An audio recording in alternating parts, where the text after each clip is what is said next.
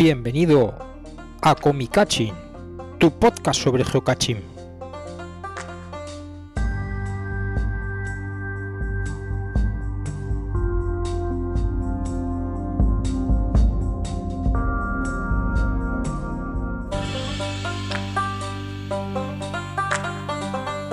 Buenos días, buenas tardes, buenas noches, bienvenidos al Comicaching del mes de abril. Con nosotros los sospechosos habituales, eh, Juan Carlos y Marijose, eh, Lola y José Mari y Hola. Hola, ¿qué tal? Bueno, pues nada, aquí estamos en el mes de abril disfrutando de la Semana Santa, eh, disfrutando de un muy buen tiempo. Mm, estamos grabando todos juntos desde que hace mucho tiempo que no nos juntábamos para grabar. Por fin, Por por fin hace por fin, por fin, por fin buen tiempo. Por fin. Y nada, como estamos en Semana Santa, está todo el mundo por ahí de paseo, unos de viaje, otros... Pero en el fondo todos buscando muchos caches, muchos, muchos, muchos, muchos. Menos nosotros. Menos nosotros. Nosotros no hemos buscado ninguno. Bueno, algunos hemos buscado. Hoy no. Hoy, Hoy, hoy no, es verdad. Hoy no hemos buscado ninguno. Pero no caigamos en nuestro propio deshonor. Dejemos que nuestros actos hablen por nosotros. Un podcast sobre comicaching si no hacemos sobre digo comicaching, el comicaching sobre geocaching y no hacemos geocaching. A ver, porque esto es España. Lo habitual es hablar de lo que no se Es sabe. verdad, ¿no? como un experto más. A ver, ¿qué vamos a hacer? ¿Un podcast de geología? ¿Un podcast de ingeniería? Un No, tenemos que hacer algo de lo que no sepamos Es nada. verdad, si tenemos aquí a Julia que no hace geocaching. Efectivamente, ¿qué va a Que- No sería Julia que no hace nada. No, oye, pero dices el número de teléfono. Así, muy bien. A ver, dilo, dilo. 644-440-0954. Hoy va rarito. Por variar. Por varios. Bueno, pues hemos estado, antes de grabar, hemos tenido, nos hemos juntado con Permatita, que ha pasado por aquí por Madrid. sorpresa. Sí, esa sorpresa. Agradable. Muy Y la agradable. verdad es que se nos ha hecho muy tarde, estamos aquí grabando ya a las tantas, pero bueno, ha, ha merecido la pena, creo. Sí, Sí, sí, la verdad es que sí, hemos pasado un buen rato. Sí, Porque muchas risas. Una idea ya, bueno, tú habías hablado con ella por teléfono en la entrevista, y, pero nosotros solamente habíamos escuchado, como los que nos están escuchando ahora, pues, entrevista y tal, pero conocerla en persona ha sido Sí. Un puntazo. Un puntazo, Sí, sí. hemos reído mucho, nos lo hemos pasado Muy muy bien, bien. sí. Y es una... Parece mentira que sea revisora también. No durará mucho. No, cuando le cuente al pureta cómo es, no le va. No, no, No, pero, pero ella es muy seria vamos, con la Sí, cuestión sí. del- de la revisión y eso, es Sí, súper sí. seria. Eso tiene como muy, como muy estrancado los, Claro. los, muy- muy- Los roles compartimentado, perdón, no me sale. Eso nos lo ha dicho Rubén muchas veces, que él una- cuando es revisor es revisor y cuando es Jugador, Rubén pues, pues es Rubén. A mí me ha molado el rollo de la conversación de lo del, del chubasquero amarillo. O sea que nos acabamos de enterar que los revisores Sí. tienen uniforme. Sí, sí, que es un chubajero de esos gordos. que De esos amarillos. Sí. Y se lo ponen cuando van a revisar. No me extraña. Es- lo- ¿Será con el logo de Geocaching aquí puesto en verde? Una cosa de HQ. ¿O tendrá un...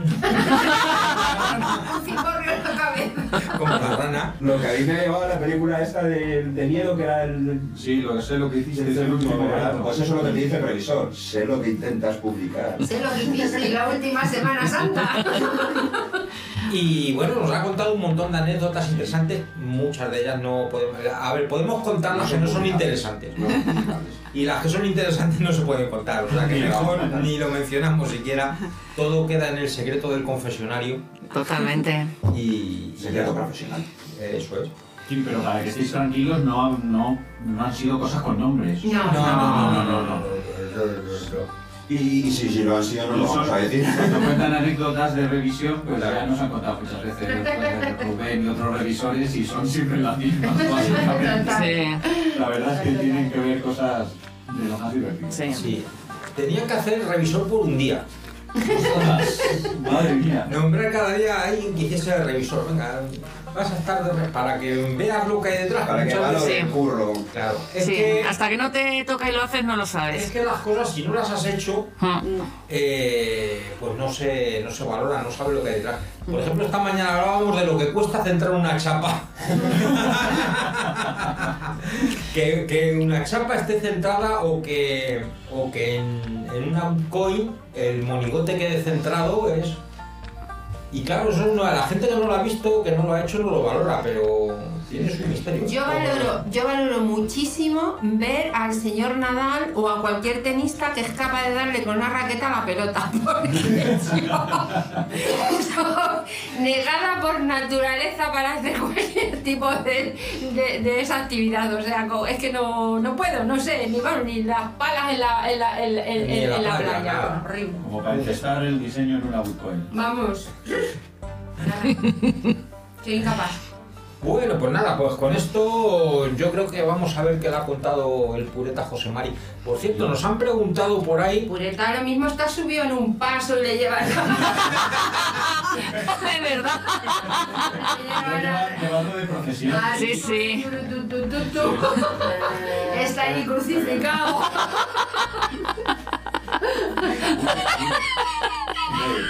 Y se le cuenta profesional tiene sus seguidores, ¿eh? Oye, Sí, oye. hombre, ya te digo, ya te digo. Yo creo que en los eventos, igual que llevan a Signar, deberían llevar al pureta. Conoce al pureta. Conoce el pureta. Además tiene una ventaja, y es que no habría que buscar a nadie para meterse dentro. Fotografías con el pureta. Por un euro. Oye, Recibe una pedrada del pureta. Dos euros. Pero no te vale cualquier piedra, tiene que ser una piedra con el logo de HQ. Y luego, como en la vida de Brian, vendemos piedras. Piedras afiladas de pico, redondas.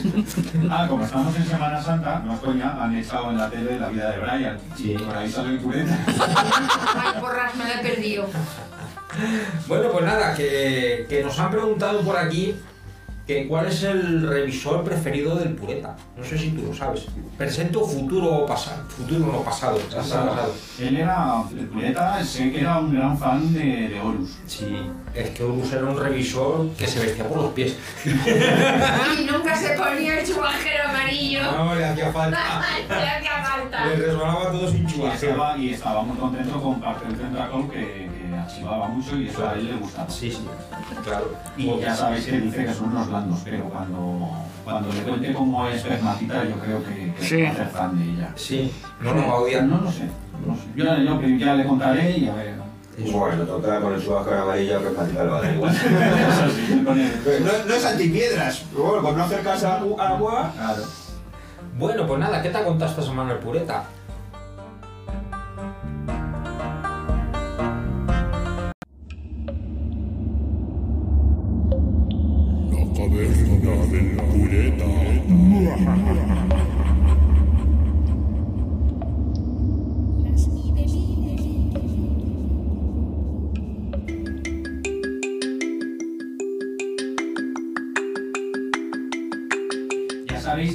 Ha puesto muy de moda, y más que nada porque HQ lo ha querido así, es todo lo virtual, promocionarlo. Y estamos de, ahora tenemos virtuales que se dejaron de publicar y ahora tenemos los lab caches, que es una invasión. Y todos entramos más o menos al trapo de buscar los lab caches y eso, nosotros lo hacemos. No es que nos gusten mucho porque nosotros somos más tradicionales, somos un poco como el pureta que nos gusta la cajita. en el campo y que tenga cositas y eso. Y al pureta, pues todas esas novedades no le gustan mucho, pero ya al final me ha dicho que los lab caches los directamente tenían que prohibirlos.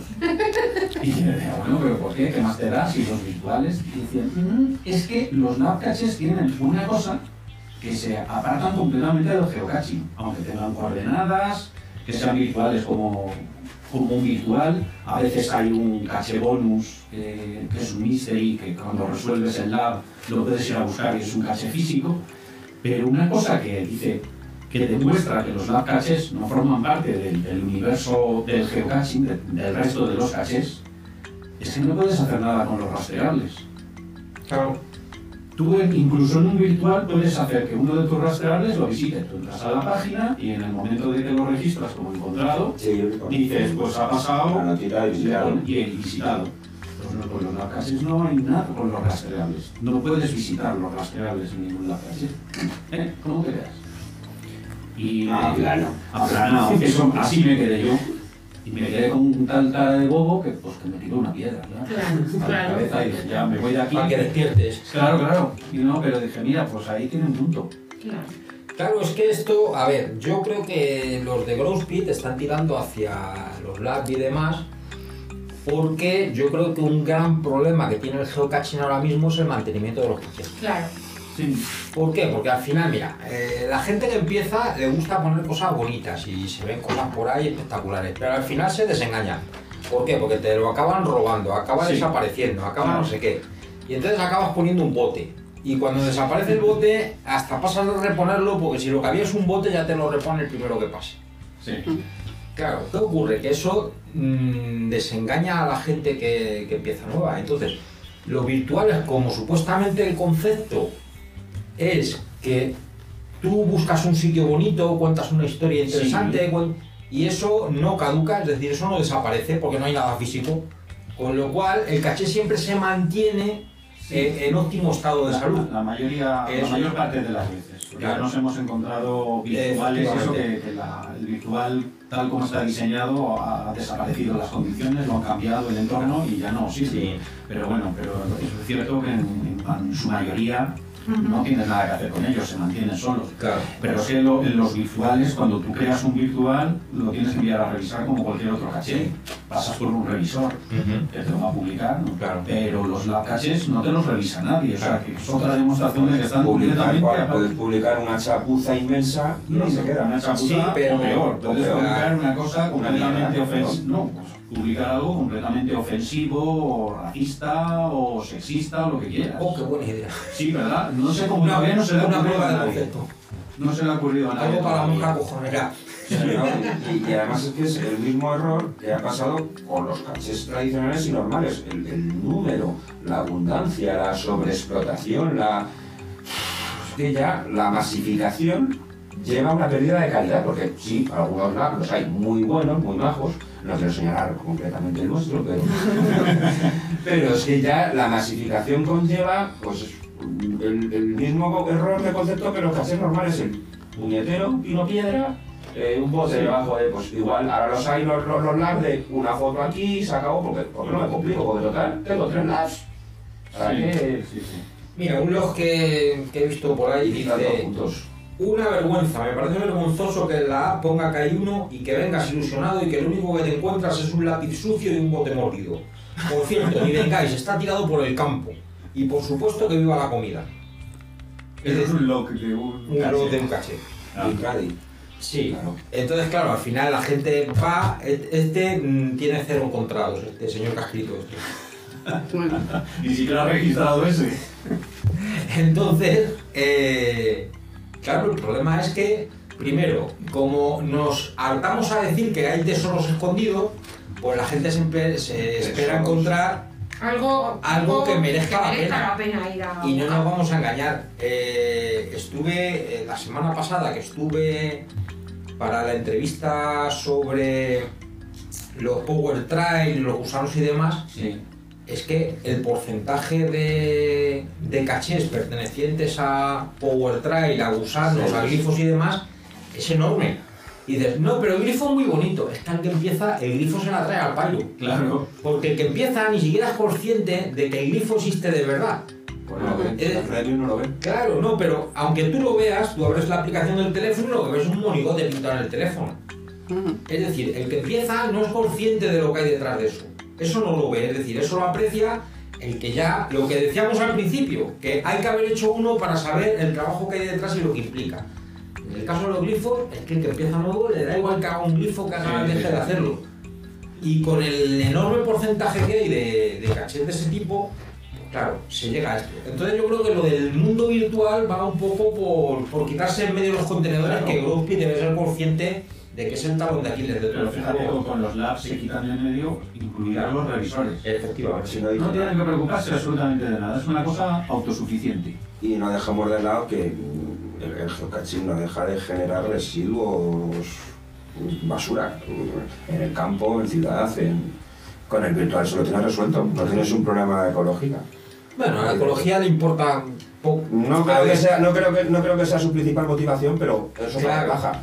Yo creo que ahí lo que hay es más un greenwashing, porque lo que hacen es, eh, luego te digo que se hacen citos y que limpiamos y que... Sí, sí, bueno, sí. el típico cito que recojo los restos de la meretola que me he pegado. De esos hemos ido a más de uno. Pues entonces, ¿hay un cito? No, en realidad no hay cito ninguno. Estás recogiendo lo que, Sí, eso es, lo que ya tú lo hemos dicho muchas veces que Pues muchos de los sitios que hemos ido no había nada que limpiar. Eso es. Pero bueno, Entonces, pues... pues nada, no sé si nos unimos a la, a la liga a esta del pureta de, de, de odiar a los. Que les corten la cabeza. Que les, que les cambien de nombre, que no los metan en geocaching, eso es otra cosa. Que sean Sí. los, los puntos, los Waymark. Claro, es que los waymarkers ya existían, que eran otra forma de virtuales. Sí. Bueno, que, que de hecho hay gente que se ha apuntado a hacer waymarks. Sí, ¿no? sí, claro. Si la gente se apunta a todo. Hay quien se apunta a todo. Pues explicar, no solo muy Que la gente Pues no. virtual, básicamente. Pero que van en otra página, en otra aplicación, en otra aplicación. No, no, no, no hay aplicación, es en la web. Lo puedes buscar en el GPS y yo creo que, ah, no sé si hay en el, en el teléfono, a lo mejor hay algo. Pero también Es posible que haya aplicación. Por supuesto, porque aquí la clave de todo son las estadísticas. Si lo pueden no. generar estadísticas, Claro, pero eso es lo mejor. Pues oye, ahora, siempre las a, a raíz de eso que has dicho de esos logs, la gente que se queja, es que me acabo de acordar de un log también que he visto de unos alemanes. El problema es la expectativa que tú tienes sobre el caché. Pero Claro. vas a- esperas que vas a encontrar algo muy bueno. Ujú. Pues estoy recordando ahora otros que tenían otras expectativas, que cuando tú haces, resuelves un glifo, piensas que vas a encontrar todos los caches finalmente, como un power trail, todos del tirón. Ajá. Y recuerdo unos logs de uno, creo que eran alemanes, que se quejaban mucho del glifo de los Minions, Ajá. Porque no está todo seguido. Una parte está en un, un trozo Mm, está en un un sitio. sitio, Sí. otro trozo está en otro, no está todo seguido. Y estaban muy cabreados porque lo habían resuelto, iban a hacerlo y de repente se encuentran que no los pueden hacer todos del tirón, Claro. que tienen que ir a otro lado. Pero eso es, Es que- tenían otra expectativa. Claro, se ha establecido que un glifo equivale a un power train. Efectivo, sí. Con un dibujito. Por un dibujito. Yo nunca he entendido muy bien qué es un glifo. Ya, aquí tenemos la sección Maguel. Hola, hello. pues mira, tú giras ahí tienes ¿verdad? el agua caliente. Un grifo de agua caliente. No, es verdad, me lo ha explicado Mariano un montón de veces, pero a mí no me... O sea, yo es que veo el muñeco pintado Pues ya está. Es que esa es la y yo me imagino que tú haces un movimiento de buscar cachés y haces la... pues, No, es que el- como el- que físicamente, o sea que No haces geográficamente No. haces ese dibujo, No. ¿ves? No. Yo eso es lo que me pasa como a los alemanes. No, porque eso lo hablábamos la semana pasada. Casos esos donde geográficamente No. está existe Los el indalito, el, el indalo que está ahí en el desierto de Taberna, pero porque es un desierto. Entonces Claro, en un desierto el puedes poner un caché donde te dé la gana, con lo cual coincido en el dibujo. Pero por ejemplo, el glifo de, de la silla de ruedas, que está el Getafe en el sector 3, la mitad de los caches está puesto encima de chalés. Es decir, tú no puedes, no podrías entrar ahí. Entonces, Ajá. ¿dónde están puestos? Pues en la calle, donde puedes pasar. Es decir, si tú esto lo resuelves, pues vas por las calles. Esas son las coordenadas, pues será Mystery o, o Where You Go, cualquier cosa que no indique las coordenadas finales. O sea que luego cada, cada, cada punto del glifo puede ser un, un tipo de caché totalmente distinto. No, el tipo de cachete lo marca el grifo. Luego, donde está, donde está, tú resuelves. Eh, Sigo sin enterarme de nada. Pues eso. Esto es para que salga aquí el dibujito. Pero las coordenadas no están aquí donde está pintado esto. Tú tienes un mystery que tienes que resolver. O sea que yo cojo mañana el, el, el, el mapa de, de donde me dé la gana y pinto así un ojo y digo, Ana, ya he puesto un glifo. No, porque los caches tienen que estar de verdad. Pero no están ahí. Pero no están Pero no ahí. están ahí. Estarán al lado, pero no. Por eso se no- coordenadas para que te salga el dibujito.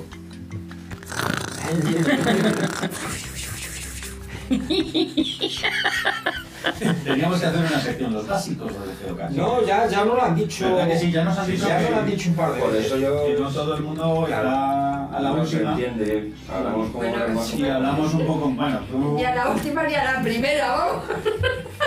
ni siquiera te sabes el teléfono después de repetirlo. Ni siquiera después del teléfono. Pues. nada. 644 4409 Lo que es- 54 Lo que es increíble es que todavía nos pregunto, como por ejemplo Permatita, que si aquí hay un guion, pues está claro que no. Sí, yo lo tengo aquí, mira, guion. Luego va la... No lo voy a decir porque te reviento. ¡Que te reviento! Que te reviento, que te reviento. Bueno, pues... spoileas. Pues nada, yo creo que una vez aclarado... Entonces, que eh, hemos decidido que condenamos al A los ostracismo a los labs. Ah, sí, claro, sí, sí. Sí, sí, condenados. A ver, a- Desde luego, ¿qué yo desde luego prefiero los tradicionales y dentro de los tradicionales, cuando empezamos en el juego, lo que era divertido era encontrar la caja con ciertas cositas de intercambio y tal, que a lo mejor para algunos que lo único que quieren es hacer muchos, pues es una gilipollez que no tiene mucho sentido. Pero dependiendo de que si vas con niños y tal, pues resulta muy... No, a nosotros, por ejemplo, nosotros, eh, come piedras como tal, dos personas mayores de 50 años y hacemos intercambio. O sea, que a mí me- personalmente me gusta encontrar una caja bonita, vamos, una tartelita eh, ahí adecuada con cuatro cositas que intercambias. Y si llevas niños ya los rematas. Y de hecho, por aquí por la zona hay algunos jugadores que ponen cachés de ese estilo y muy chulos. Yo entiendo que si vas a poner un power trail de estos que ponen mil Claro. cachés, pues no vas a hacerlo así. Claro. Pero a lo mejor cada cierto número de cachés podías poner una cosa mona que de alguna manera incentive si vas con niños o algo así, porque claro, recoger el típico bote debajo de piedra 100 veces, pues al niño te dice que vayas tú. Sí, En eh, esta serie es así, sí. Nos han dicho que hay unos chavales, que ahora no me acuerdo del equipo... eh, Sí, sí, nos dijeron que por Cataluña había unas series que estaban todos como muy bien preparados y tal. Pues yo, por ejemplo, soy partidaria de ese tipo. Marín, di algo. lo que no... Algo. Algo. Que no, que te pronuncias de los labs. Nada. La... No. Bueno, no te acerques a la Yo de todas maneras creo que los LAB hay que tal como están pensados y luego la posible utilidad que se le podría dar no está bien aprovechada. No. Porque lo que hemos hablado muchas veces, el interés del LAD es poner un caché donde no puedes poner un caché físico. Físico, claro. Claro. Me estoy acordando del que tiene Jaumet, hola Jaumet, en, en Parque Sur. Ah, que eh, vas recorriendo una serie de tiendas y tomando datos de las tiendas y vas a unos carteles que hay, entonces eh, vas resolviendo pasos y entonces hay un mural y te dice cuéntalo, no sé qué. Pero sigue activo, sí. Claro. Sí. No sé si seguirá activo. Ese Julio lo vamos a hacer tú y yo. Y yo de tiendas y ya lo hacemos. Entonces, eso tiene sentido, ¿por qué? Porque tú no puedes poner un caché dentro de Parque Sur. Si es que los labs, la idea inicial, de, de antes de que los hicieran públicos para todo el mundo, porque los labs eran Sí, una cosa sí, que sí. se hacían los megas nada Claro. más, es que precisamente se llaman lab porque es un caché tipo laboratorio, para probar, para probar cosas distintas a lo habitual. Y al final lo han convertido en unos multis Se han convertido en un pino piedra. Sí, Habitual, la, la clave es la habitual. Son, son multis de virtuales. Ahora ya nadie publica, bueno, nadie.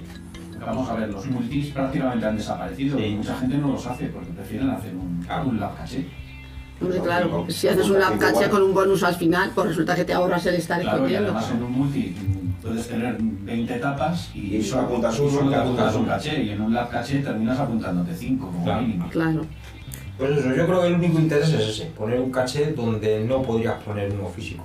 Mm. Dentro de un edificio, dentro de un museo, dentro de... Sí, o que aporte algo O distinto. algo distinto. Ahora, convertirlo en un tradicional sin contenedor, pues el sentido es ninguno.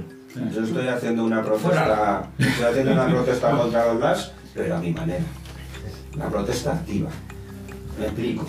He pedido un LAS la última vez que lo regalaban así, a 10 esto, me le dieron Y no, y no lo usé. pero a mí me pasa, Y nosotros lo, y lo que he hecho ha sido que como no lo usé, he vuelto a pedir, me lo han vuelto a dar y me temo que tampoco lo voy a usar. Porque entonces es una protesta activa. ¿no? Hombre, es que de lo que no cuesta se llena la cesta. Hay que pedir tres o cuatro. Luego los uses o no. No, pero es que luego, ahí está lo mismo, que lo que no quiero es, como hay tantos, que sea uno más. Tú dices, oh, coño, es un Sí. tipo de caché que no he Claro. aprendido nunca, quiero hacer algo distinto, quiero hacer algo diferente. quiero- Es imposible hacer, primero hacer algo distinto, como hay tantos, Claro. Claro. el original. Sobre todo, ya, ¿dónde lo pongo? Pero si no queda ni un hueco vacío. Sea, ¿dónde lo pongo? Pues si lo puedes poner encima, como no tienen problemas de distancias, Y si puedes no, poner tres encima uno de otro. Nada, protesto. Oye, a mí como Con el de, de 27 pasos todos en el mismo sitio. De firma 27 se como en el de Parque se me buena un poco. ¿Cuánto es el? Ikea, el. Totalmente. Gran Plaza Norte 1, Gran Plaza Norte 2. ¿Ves? Ahí puede haber infinidad. ¿Ves? Un, ya Y la está. sala de pendiente dice, ¿usted qué desea? Hacer un lado. ¿Y qué es eso? Espera que te lo voy a contar. Sí, de reblandecimiento cerebral. Lo malo que te contesta la dependiente, de que calla. Grande, grande. El tamaño siempre importa. Bueno, pues nada, pues con esto yo creo que ya damos por concluida la sección del pureta, que ya nos ha contado muchas cosas esta semana. Ya ha creado polémica, como es normal de Habitual, ver. habitual. Y con esto pasamos al diccionario geocachero.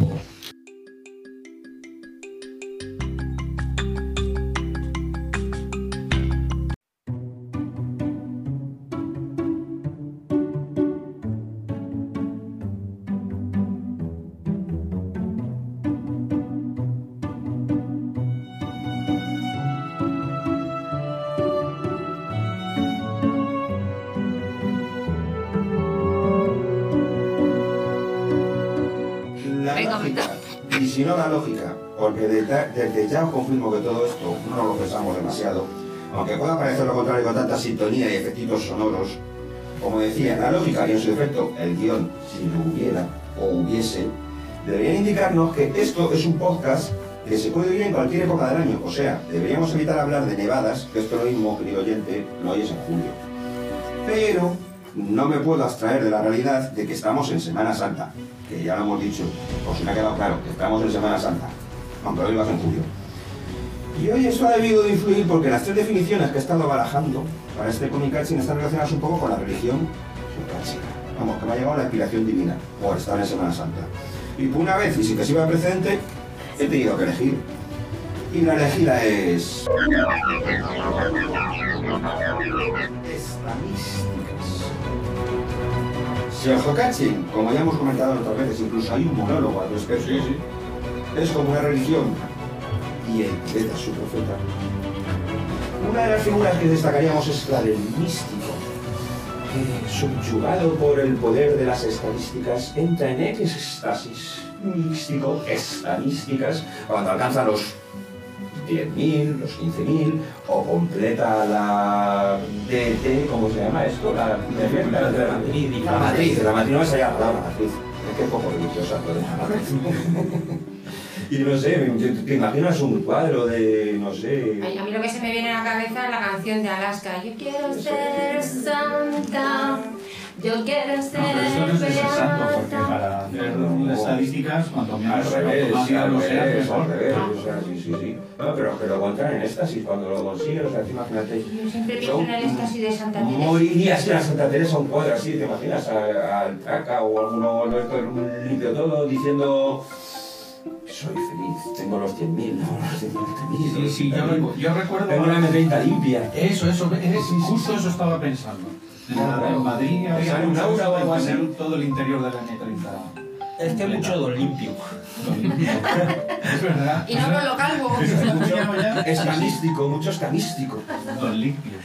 Don- los don limpios del geocaching. Cleaner. Que tienen que limpiarlo todo. Pero lo de cleaner suena muy despectivo, ¿no? Eh, En fin, pues eso, más o menos de esto va lo de esta mística y como está improvisado, pues no tengo mucho más. Esta Sí, mística. sí.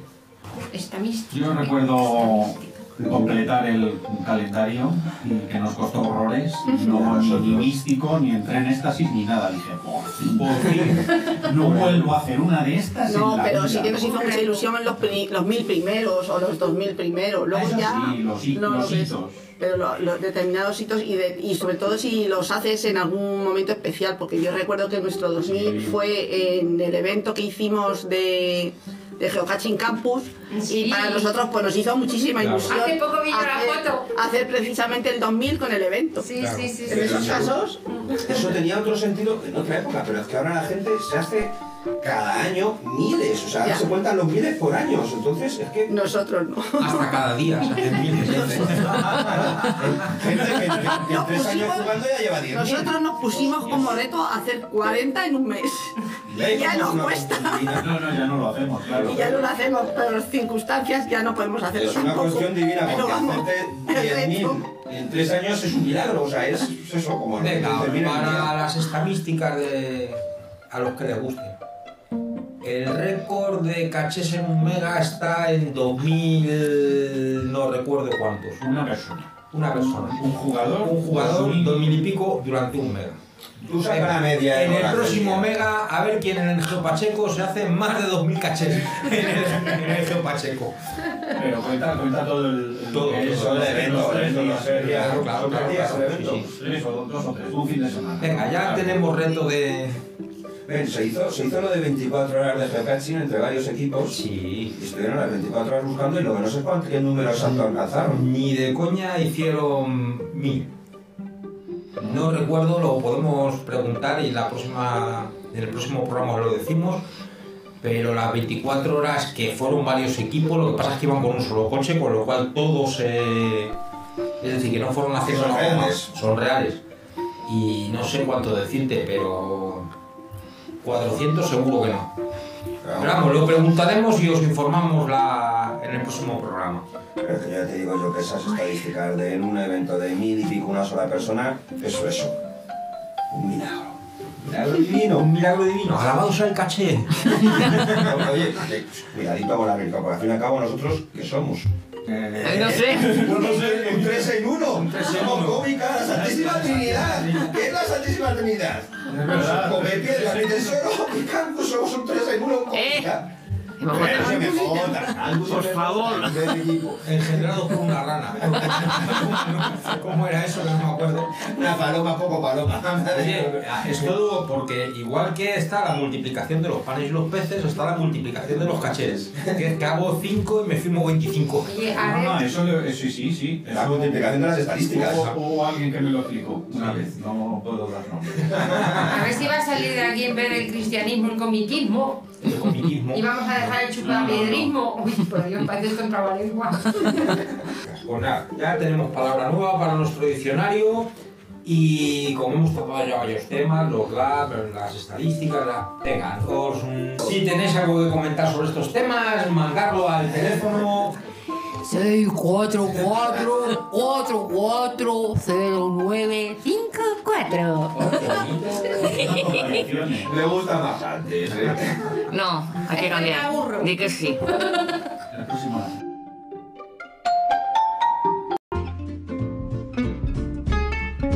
Y con esto pues pasamos ya a las noticias. Vamos a comentar los eventos que hay, así eventos importantes en los próximos días. Tenemos eh, en sus cines. las tuerces en Valencia, que además de las tuerces eh, van a hacer un cito el día anterior y van a hacer una visita a la zona bonita de las tuerces.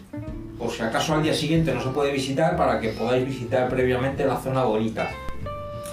Y además en este evento de las tuerces hay un concurso de tortillas, así es que ya sabéis. Tortillas. Si vais a las tuerces no os olvidéis las tortillas. Por cierto, las del Mercadona no valen, ¿eh? ¿Cómo que no? Que, que hay mucho listo por ahí suelto. Hay mucha Para promocionar el evento, tú dile que esto es muy fácil. Es Por ejemplo, desde Madrid. Es- Giras hacia el norte y al llegar hacia esta altura, tuerces. Tuerces.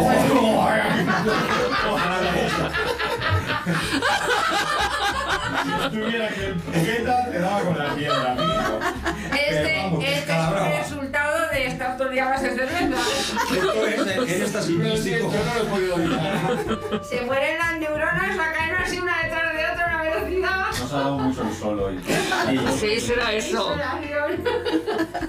Y nada, recordaros también que el día 7 de mayo está el Geopacheco, que ya sabéis que es, es mega y que se celebra en la localidad de Geopacheco, que está en el sol. tienen un montón de actividades, que va a haber cata de vinos, que van a estar allí los del club del, del coleccionismo, que van a, Hay a Spain.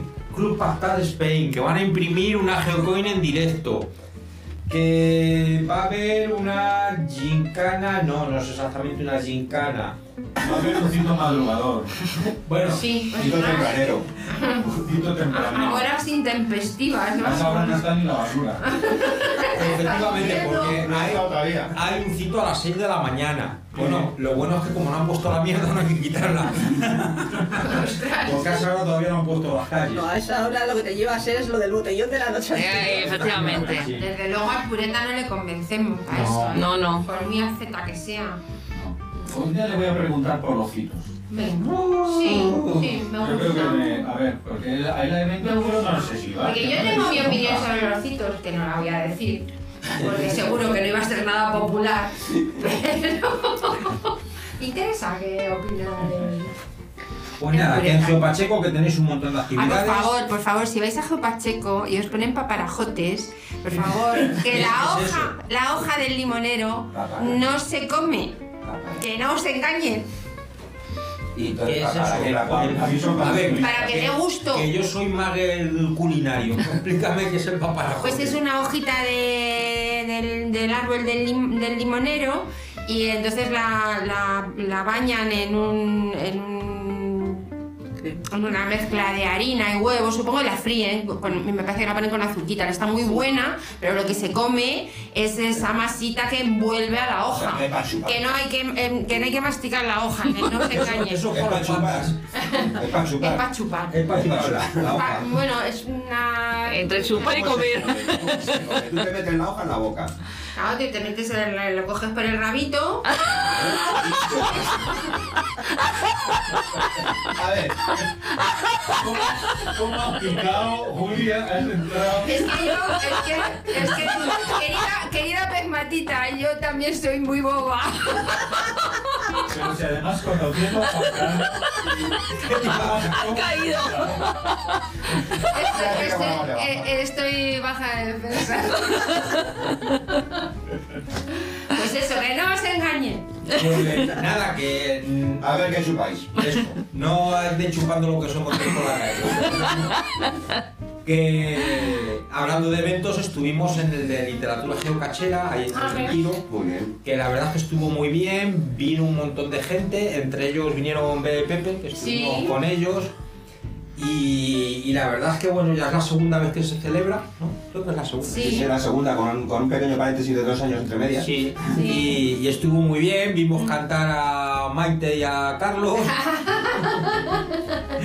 Pablo Se arrancaron, se arrancaron por Mecano. Se arrancaron por Mecano, Pablo Pablo, eso es. Sí, sí. Y, y nada, que estuvo muy bien y que nada, os animamos a que si se vuelve a hacer participéis y si es posible asistáis. Que Madrid en aves se llega en un ratito. Sí, sí. O eso nos han contado, porque nosotros a Madrid Sí, yo la verdad es que me he quedado con las ganas este año, por circunstancias así, pero me he quedado con las ganas de hacer un lo- un lote este año, sí. Algo así. Yo me perdí, yo me pe- yo querría haber pagado por ver a Mr. Ra corriendo detrás de los que se llevaron los, los libros. Es verdad.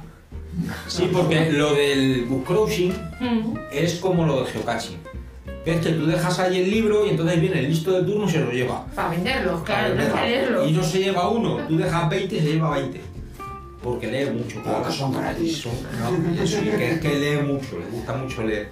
Sí, sí. Y nada, pues entonces dejamos allí, porque una de las cosas que decían en el evento era llevar un libro para dejarlo en el punto de book closing y entonces los dejamos allí, nos llevamos unos poquitos Yo me y, y debieron quedar allí como 50 libros, dos baldas.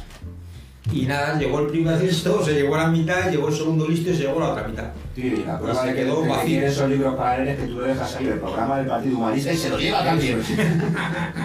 Y por lo visto Raúl iba corriendo detrás de uno. Sí. Pero déjalo ahí que te voy a denunciar. Qué. Eh, claro. Y nada, estuvimos también en Bad de Hogwarts, ¿Mm? que bueno, pues estuvo bien, allí estuvimos, todos disfrazados de... estuvo- No, disfrazados no. Allí estuvo. Es verdad que somos magos de verdad.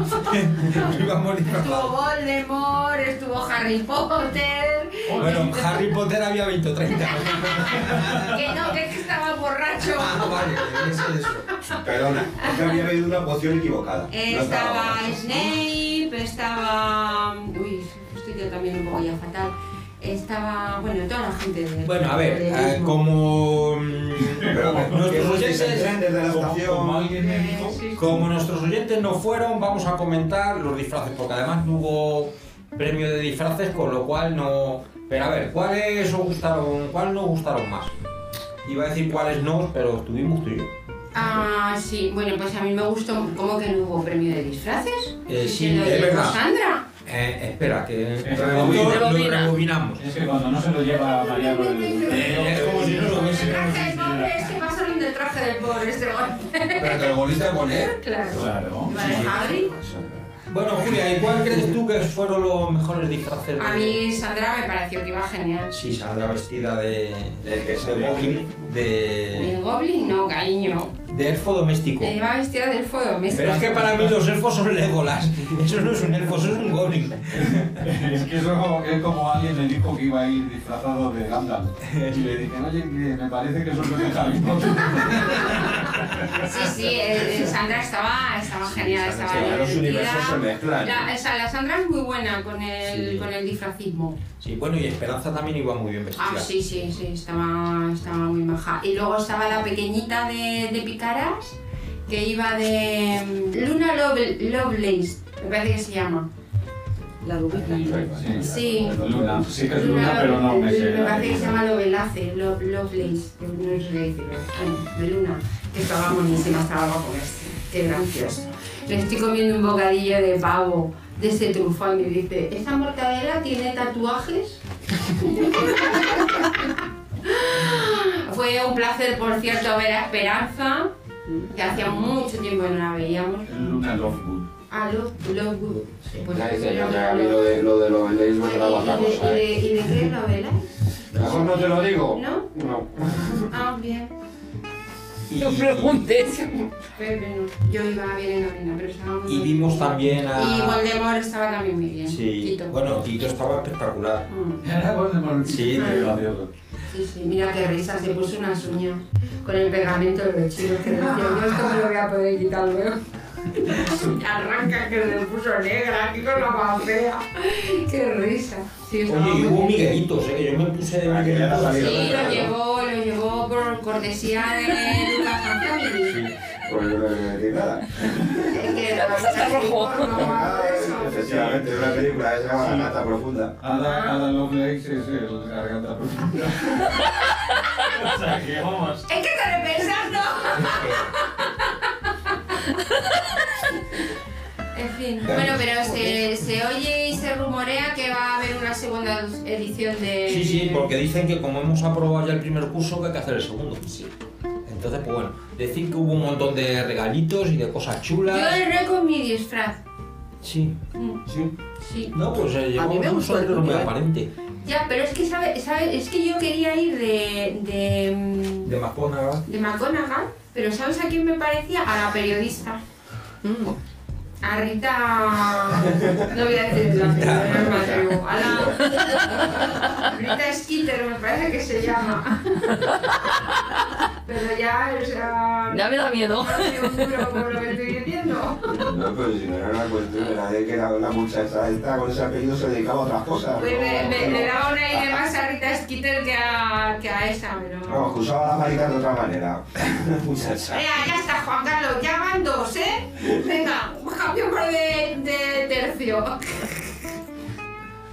Bueno, pues ha llegado hasta nosotros eh, una iniciativa que se llama Char Micro, que consiste en... Sí, Charles Micro. Ah, George. Sí, eh, poner un caché en, en iglesias. En iglesias, sí. Eso es. Eh, esta iniciativa ya estaba en otros países y ahora la, la ha traído aquí eh, y ha hecho una página web para que podamos subir los cachés, para que sepamos dónde están. Esta iniciativa la ha hecho eh, el Club del GPS, que le conoceréis porque nos ha escrito un par de veces, nos ha mandado Sí. mensajes y tal. Y, y nada, la iniciativa consiste en eso, en poner un caché en cada, en cada iglesia. Eh, poner o listar cachés que ya tienes puestos en iglesias. Sí, eso es. conozco un par de cominos y de memoria a cabeza me vienen dos o tres micros en puertas o pegadas a una iglesia, sí. Sí, Algunos muy buenos. Esto, la- esto está en relación con la idea esta que comentó la, la revisora que estuvo en Brunete. Mm. Sí, no, sí, eh, es lo que te digo, lo que han hecho ha sido importar esta idea que ya estaba en otros países. Sí, Lo comentó la red lunática. Sí, sí. Lo comentó Lunática en el evento de Brunete y entonces lo que ha hecho ha sido crear una página web que se llama bien. Eh, hay un formulario donde os pueden eh, dar de alta vuestro caché para que se puedan ver en un mapa todos juntos.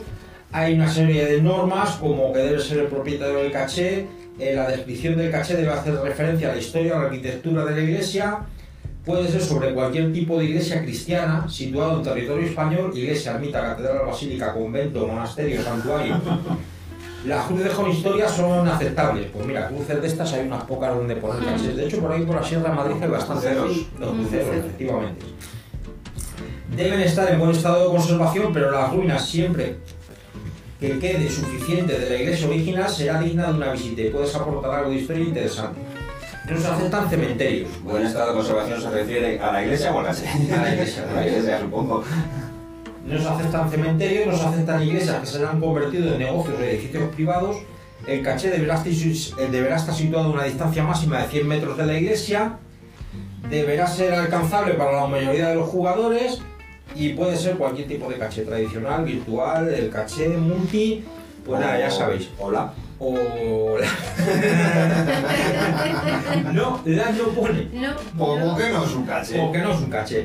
Entonces, pues eso, que si estáis interesados en participar en esta iniciativa, buscáis en Google, de todas maneras pondremos el enlace luego en la descripción del podcast, y enviáis el formulario y apareceréis en el, en el listado de, de iglesias que de momento no tienen, mu- bueno, no tiene muchas, debe tener como unas 100, veo aquí. Y, y nada, me parece una iniciativa interesante. Mira, la mayoría de, ellas están en Euskadi porque el jugador este es de, de Euskadi. Y, y nada, que os animamos a participar de ella porque nos parece una cosa interesante. Y nada, recordaros que tenemos eh, en marcha la auditoría de nuestro programa para que nos comentéis lo que os gusta, lo que no os gusta, qué cambiaríais, qué pondríais nuevo, pues yo qué sé, eh, qué duración os gusta del programa, una serie de preguntas que podéis contestar en la auditoría, que pondremos el enlace en la descripción de, en la descripción del podcast para que podáis contestar la auditoría. Ya nos ha contestado gente, pero vamos a esperar otro hasta el próximo programa para, para dar los resultados y lo que, nos ha, lo que nos ha comentado la gente. Claro, te imagínate que es un videojuego eres el manager del podcast cómica. Eso es. ¿A quién quitarías? ¿A quién pondrías? ¿Qué cambiaría para hacer Nuevos fichajes, ¿a quién ficharía? Como bueno, el- no, che, ne, ne. No, no, que nos quitan ¿Qué el puesto, fichajes? que eh, nos nos quitan quitan el el puesto. Recordaros también que tenemos junto con los chicos de Alboraya en marcha una iniciativa para hacer unos 10 españoles eh, y os pedimos que mandéis vídeos cortos sobre geocaching para participar en, en este concurso que se va a hacer a nivel nacional. Diferencias con respecto al guizo oficial es que admitimos casi cualquier cosa que pueda subir a YouTube. Pero no es concurso, ¿no? Es simplemente participar. No, hay concurso. ¿Hay concurso? sí, sí, ¿Hay sí, premios? sí. Sí. Sí. De hecho, la edición anterior dimos premio. Le dimos premio a todo el mundo. sí, bueno. Y nada, lo que Somos suba el. Pornhub no vale. ya que estamos... No, tiene que trolearlo YouTube. O sea, las normas son sencillas. Si YouTube te lo publica, eso no vale. Eso es. Y entonces, pues tiene, y pondremos tiene que estar relacionado con, con el geocaching, efectivamente. Aunque sea de lejos. Aunque sea de lejos, no hace falta ser muy estricto, pero que tenga algo que ver con efectivamente.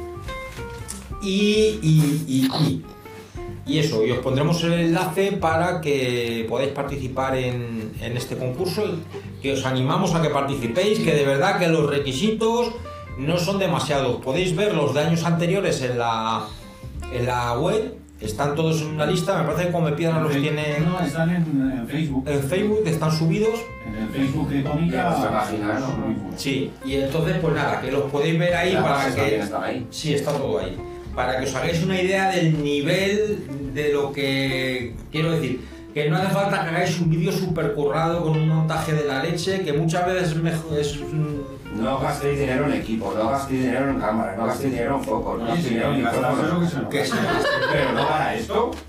Sea, que lo hagan Sí. para el futuro, pero bueno. que nada, que con una idea y un teléfono ya puedes participar. Eso. Así es que. Como el TikTok. Eh, claro, como un TikTok. Y un tema que tenemos por aquí para comentar en este podcast es el tema de los atributos del geocaching. Que son esas cosas que se ponen ahí para Que nadie mira. que nadie mira y que la mayoría de las veces ni siquiera se ponen. Es decir, yo creo que muchas veces nos quejamos de cosas que no sabemos de los caches o que se deberían poner, que tienen su propio atributo, pero que mm, pasamos ampliamente. Tanto el que pone el caché de ponerlo, como el buscador cuando va a buscar que no mira los atributos. Entonces, pues nada, mm, ¿vosotros cómo lo veis? No, pues es que además es que el Proyecto GC tiene todo un listado que también ha hecho competición de eso, quiero Sí. decir, o sea, de completar todos los atributos positivos, todos los atributos negativos. Ah, que hay estadísticas. Hay estadísticas de, de los atributos. pues nada, Los nada. atributos. De los atributos, hay estadísticas de los atributos. Entonces, Pues nada, ya... por ahí a la gente todavía no la ha dado. Eh, un reto, un completar la tabla, ya está hecho. Si es que no vamos a inventar nada. Pues nada, decir que hay atributos de distintos tipos, por ejemplo están los de los permisos, que es permitidos no permitidos, que está el de perro, bicicleta, motocicleta, quad, vehículos todoterreno. Estos eh, atributos se utilizan para indicar qué, cosas eh, puedes llevar o qué no puedes llevar. Si vas a un perro de caché donde no, pues hay... Informa- información suplementaria muchas veces es necesaria. Claro. Claro, tú tienes un caché submarino en la playa y que te digan que no pueden ir vacas, pues está bien. O que no puedes ir en que no hay vacas. No, hombre, pero atributos como del trabajo en equipo, Sí. como horario, porque hay, hay que decir el horario. Sí. Hay un Sí, atributo que te lo sí, dice. eso es importante. Mira, los de equipo, por ejemplo, tienes eh, tarifa de acceso a Sí, estacionamiento, equipo de escalada requerido, barco requerido. Se requiere equipo de buceo, linterna, luz ultravioleta, raquetas de nieve, esquí de fondo, herramienta especial, baliza inalámbrica o escalar árboles. Por, por el rollo de las estadísticas de Project GC, yo he visto, de coña, pero que están ahí, atributos de coña, simplemente por completar esas estadísticas. Si tú pones un submarino y pones lo de la vaca, por ejemplo, porque, Claro, porque no. falta el atributo de la vaca, Puedes poner el atributo de que no hay vacas. Claro. Eso sería real, no es de coña. Sí, verdad. no, claro, no hay no, pero hay, hay atributos muy útiles de, de ruinas, de, de plantas. De todas maneras, mira, de- eh, por ejemplo, en el, de, en el de equipo, es curioso, ¿no? Que todos se refieren a condiciones invernales, pero por ejemplo no hay un atributo que es llevar cantimplora con agua. Porque te vas a buscar aquí en España determinados caches en el mes de agosto y más vale que te lleves una cantimplora porque si no va a ser Bueno, peor que lo de llevar esquís de fondo.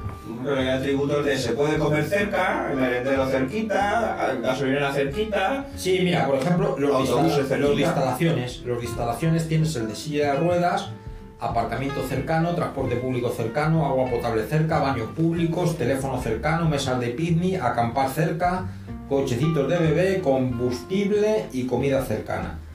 Estos es, bueno, estos son los Eso es información turística. información turística, Yo creo que efectivamente. está bien el de, el de la cantimplora, deberían implementarlo. Claro.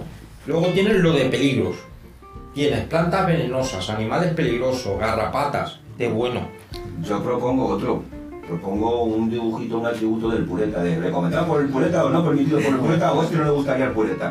Muggles Peligro de piedra. Muggles- Peligro de piedra. Muggles asesinos. Muggles eh, eh, Hostiles. Muggles hostiles. Hostiles. Hay Las de espinas. Sí, el de... Plantas pinchosas. Claro, claro. O sea, que Hay mina abandonada, zona de caza, zona peligrosa y espinas. en el fondo lo que te es un poco de una barra libre. O sea, tú vas a esconder y dices, coño, no voy a ser tan cabrón de poner ahí en mitad de todas las zarzas el caché. Pues tú te pones el atributo de plantas pinchosas y te quedas tan tancho y escondes el caché en mitad de las. Eres un cabrón, porque eres un cabrón, pero. Incluso puedes Lo puedes el caché y lo- lo- plantarle zarzas es- es necesario, no es necesario esconderlo. O sea, lo tiras ahí en mitad de la plaza y dirás, quien Te tenga, quien que- tenga un par de narices que lo coja. Sí, Te digo, van, te digo yo a que, a que hemos seguido a, a cachés que les han crecido las zarzas alrededor de cosa mala y ahí que te metes para firmar el puñetero sí, Sí, sí, sí, sí. O sea, no que dices que no, luego que no te quejes si no te lo van a buscar, no, es que lo van a buscar. No, no, Sales, sí. sales de buscar el caché ahora que estamos en Semana Santa como un celomo. Con la corona de un arañazo en un ojo con una espina bueno, aquello fue... Sí, sí, no, yo no había una cosa. en el ojo. Yo, uno de, casi andando, de repente la fecha, me quedó ahí, casi, oh, joder, me dejó una marca en la cara. Sí, sí, es que Bueno, Mariano, acuérdate cuando estuvimos, ¿dónde fue? En Zaragoza o por ahí. Que casi se un una rama en el ojo, No hostia, estaba- que no había, susto. llegado- no había atributo. eh. Hostias, qué susto nos pegó. Llevamos además los tres solos. No sé dónde estaréis vosotros. Pero vamos. No, estaría buscando caché porque. Pero yo me acuerdo que íbamos los tres, qué susto nos dio. Joder. Pero luego hay cachés, por ejemplo, el que hemos comentado alguna vez, el de Power Trail, Sí, esos son de los nuevos. que estos son de los nuevos, efectivamente. Hay el de trabajo en equipo, que Sí, es sí, esos son Sí, útiles. sí, El, de field pool, trabajo en equipo, todos esos son útiles, pero hay otros que son una chorrada inmensa. A ver, yo cuando iba a poner atributos, al final es que eh, el problema es que te pones a poner atributos y dices, es que lo voy a poner todos. Porque un tipo caché, un caché en ciudad, pues, por ejemplo, un caché en ciudad. No, pero tiene el de parking cerca, transporte público cerca, agua cerca, mm, servicio, teléfono. es que lo divertido es que tú puedes poner el atributo en positivo y puedes ponerlo en negativo, Claro, con lo cual sí. puedes poner no necesitas ultravioleta, no necesitas subirte a un árbol, no necesitas, lo puedes poner todo. Sí, sí, entonces, pues bueno, la verdad es que son una ayuda bien utilizados. Pero el Claro. problema es que nadie los mira. Son como emojis. Claro, pero yo creo que aquí lo importante es lo relevante de... Es decir, saber cuándo utilizarlos. Porque, por ejemplo, cuando dices el de menos de un kilómetro que tienes que andar, Si a ver Pues que es que- de esto, cambio la definición y uso la otra. el de menos de un kilómetro, por ejemplo, todos los cachés de ciudad están a menos de un kilómetro de donde dejas el coche. Eso es más para los de campo, para cuando sabes que te Claro, una claro. caminata de cuánto es más o menos, pues para que te hagas eso- una idea. Claro, pues ahí es donde voy, que el problema de esto es saber cuándo utilizarlos. Claro. Google Trail. Claro. No, el de Power Drive está claro. Y el Si menos de un kilómetro, ¿para cuándo? Para el primero. Y para los demás, ¿qué? menos de Ah, 160 metros. Los demás son acumulativos, que es un Power Trail. No, pero yo creo que en determinados momentos algunos atributos pues pueden estar bien. Sí. Sobre todo eso, si necesitas algún tipo de... Si te da la pista de que necesitas algún tipo de equipo o tal, ya te hace un poco ver cuando llegas al lugar. El, el- el- Aparte del terreno y demás, pues te están diciendo que necesitas algo, un arnés o tal, y dices, ostras, eso que tiene que estar muy alto. Y como que te da un poco de pista. El de Pool es, es fundamental en los mysteries, porque hay mucha gente que lo primero que hace con un mystery es intentar resolverlo desde casa. Claro. Y oye, mírate el atributo, porque a lo mejor resulta que no sabes cómo meterle mano porque es que tienes que estar allí y tienes un atributo que te está diciendo que tienes que estar allí para resolverlo. Mira, así complicado por explicar algunos de ellos, el de, el de baliza. Hay uno que es eh, de baliza, que seguro que mucha gente que no se dedica o que empieza en esto no sabe qué es. Y es que eh, Garmin sacó un dispositivo que es detectable por los GPS. Entonces era un chip pequeñito, como una moneda de un euro un poquito más grande. Sí. Y que eh, tú lo escondes y llegando al punto con un GPS, activas un modo que tiene el GPS y es capaz de detectar la baliza. Y en la baliza se pueden escribir mensajes como, pues yo qué sé, desde la bienvenida hasta las coordenadas del punto siguiente o lo que, o lo que te dé la gana. Este es un, un icono que, que mucha gente se preguntará para qué es y es para este tipo de cachés. Pero es que esos chis han caído en desuso por problemas técnicos, yo creo, ¿no? No, funcionan muy bien para lo que estaban pensados. Lo que pasa es que volvemos a lo mismo, de tienes que gastar lo que vale un chip de, de que no recuerdo cuánto era. La verdad es que no eran muy caros, ¿eh? Era una cosa razonable, pero claro, hay que estar dispuesto a, a gastárselo. Sí, pero esto es lo que pasa muchas veces, son modas. Eso, la, la idea en sí es buena y es útil para algún según qué cosas, pero se intentó, salió, no les cuajó, lo dejaron. Sí, es que yo creo que eso salió en un momento en el que los GPS empezaban a, a dejar de usarse. No, no Sí. que empezaran a dejar de usarse, sino Pues, que eh, empezó a, a usarse mucho más el teléfono y entonces eso ya no, no Claro. tiene mucho sentido. De todas formas, Salió en mal momento. nosotros hemos ido a buscar uno de esos y no funcionaba. Mm. No me acuerdo quién lo llevaba, hu- había un jugador que lo llevaba encima. Horus. Horus puso Sí. uno de esos. Yo recuerdo eso, pero... En Griñón puso uno. Y los, los Moteros 7 en uno de sus eventos usó uno con chip también. Ves, por ejemplo, ahora mismo si vas a Amazon, el chip está, el chip está descatalogado. Sí, No, Porque no cuajó. no lo hay. Entonces, bueno, esto tuvo su momento. De todas maneras, sigue habiendo algunos. Yo lo que estamos diciendo, yo habré visto tres de estos. Ujú. Y, Yo recuerdo dos. Sí. Entonces, pues bueno, que está ahí y que tiene atributo propio y es uno de los atributos un poco así más raros. A, a mí hay dos que me parecen estupendos, que son el de recomendado para turistas. Ese está muy bien. Y también el de recomendado para niños. Lo recomendado para niños yo creo que lo puedes entender. Pero lo recomendado para turistas, supongo, a ver, yo creo que quieren decir que, que es un caché que para una persona que va solamente una vez a un sitio y va con poco tiempo, pues está bien para hacerlo. Pero yo creo que no se usa así. Yo creo que la verdad es que no he visto nunca ese atributo utilizado. Es que es lo que te digo, muchos de ellos es difícil tener claro cuándo utilizarlos. Vamos, porque- es bastante absurdo el atributo en sí. ¿eh? Vamos, me parece. Mira que veo mucho al pureta y se me están pegando cosas malas. Te escapas mucho tú a ver al sí. Una, vez al, una vez al mes. Ya te digo. Bueno, pues nada, eh, recordaros, recordaros que hay un souvenir nuevo, eh, recordaros que hay un souvenir nuevo en marcha, que es el día del interruptor azul, que ya sabéis que es el día que se eliminó la- el acceso selectivo al GPS.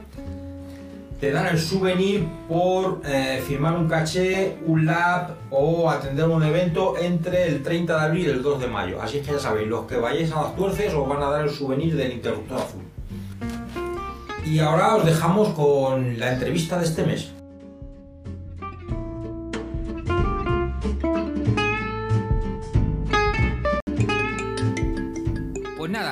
El Comicaching de hoy entrevistamos a Eugenio del equipo Geocaching Concelia y muy conocido por todos porque se dedica a la impresión 3D y es el que creó el, hilo de WhatsApp de impresión 3D y para eso lo hemos traído, para que nos hable de, de todos estos temas.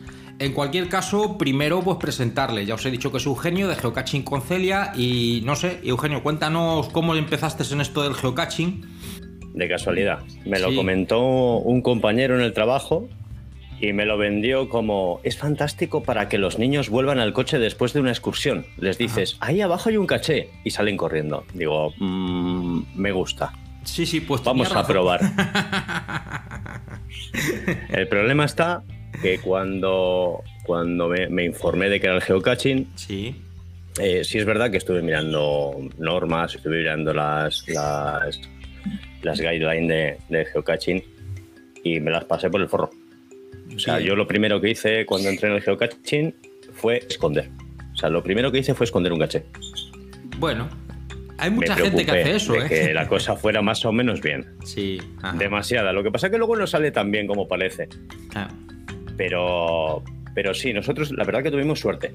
Tuvimos suerte porque, bueno, pues cogimos un muro de piedra importante, metimos una bolita así ajá. entre todas las rocas y es verdad que el listing era una mierda, las cosas como son, pero el caché todavía funciona, tiene algún favorito Ajá. y está Bueno. ahí. Cambié el listing, eso sí, para que fuera un poquito más entretenido, Claro. pero ahí sigue. Ajá. Y de ahí para adelante a seguir buscando, a seguir escondiendo.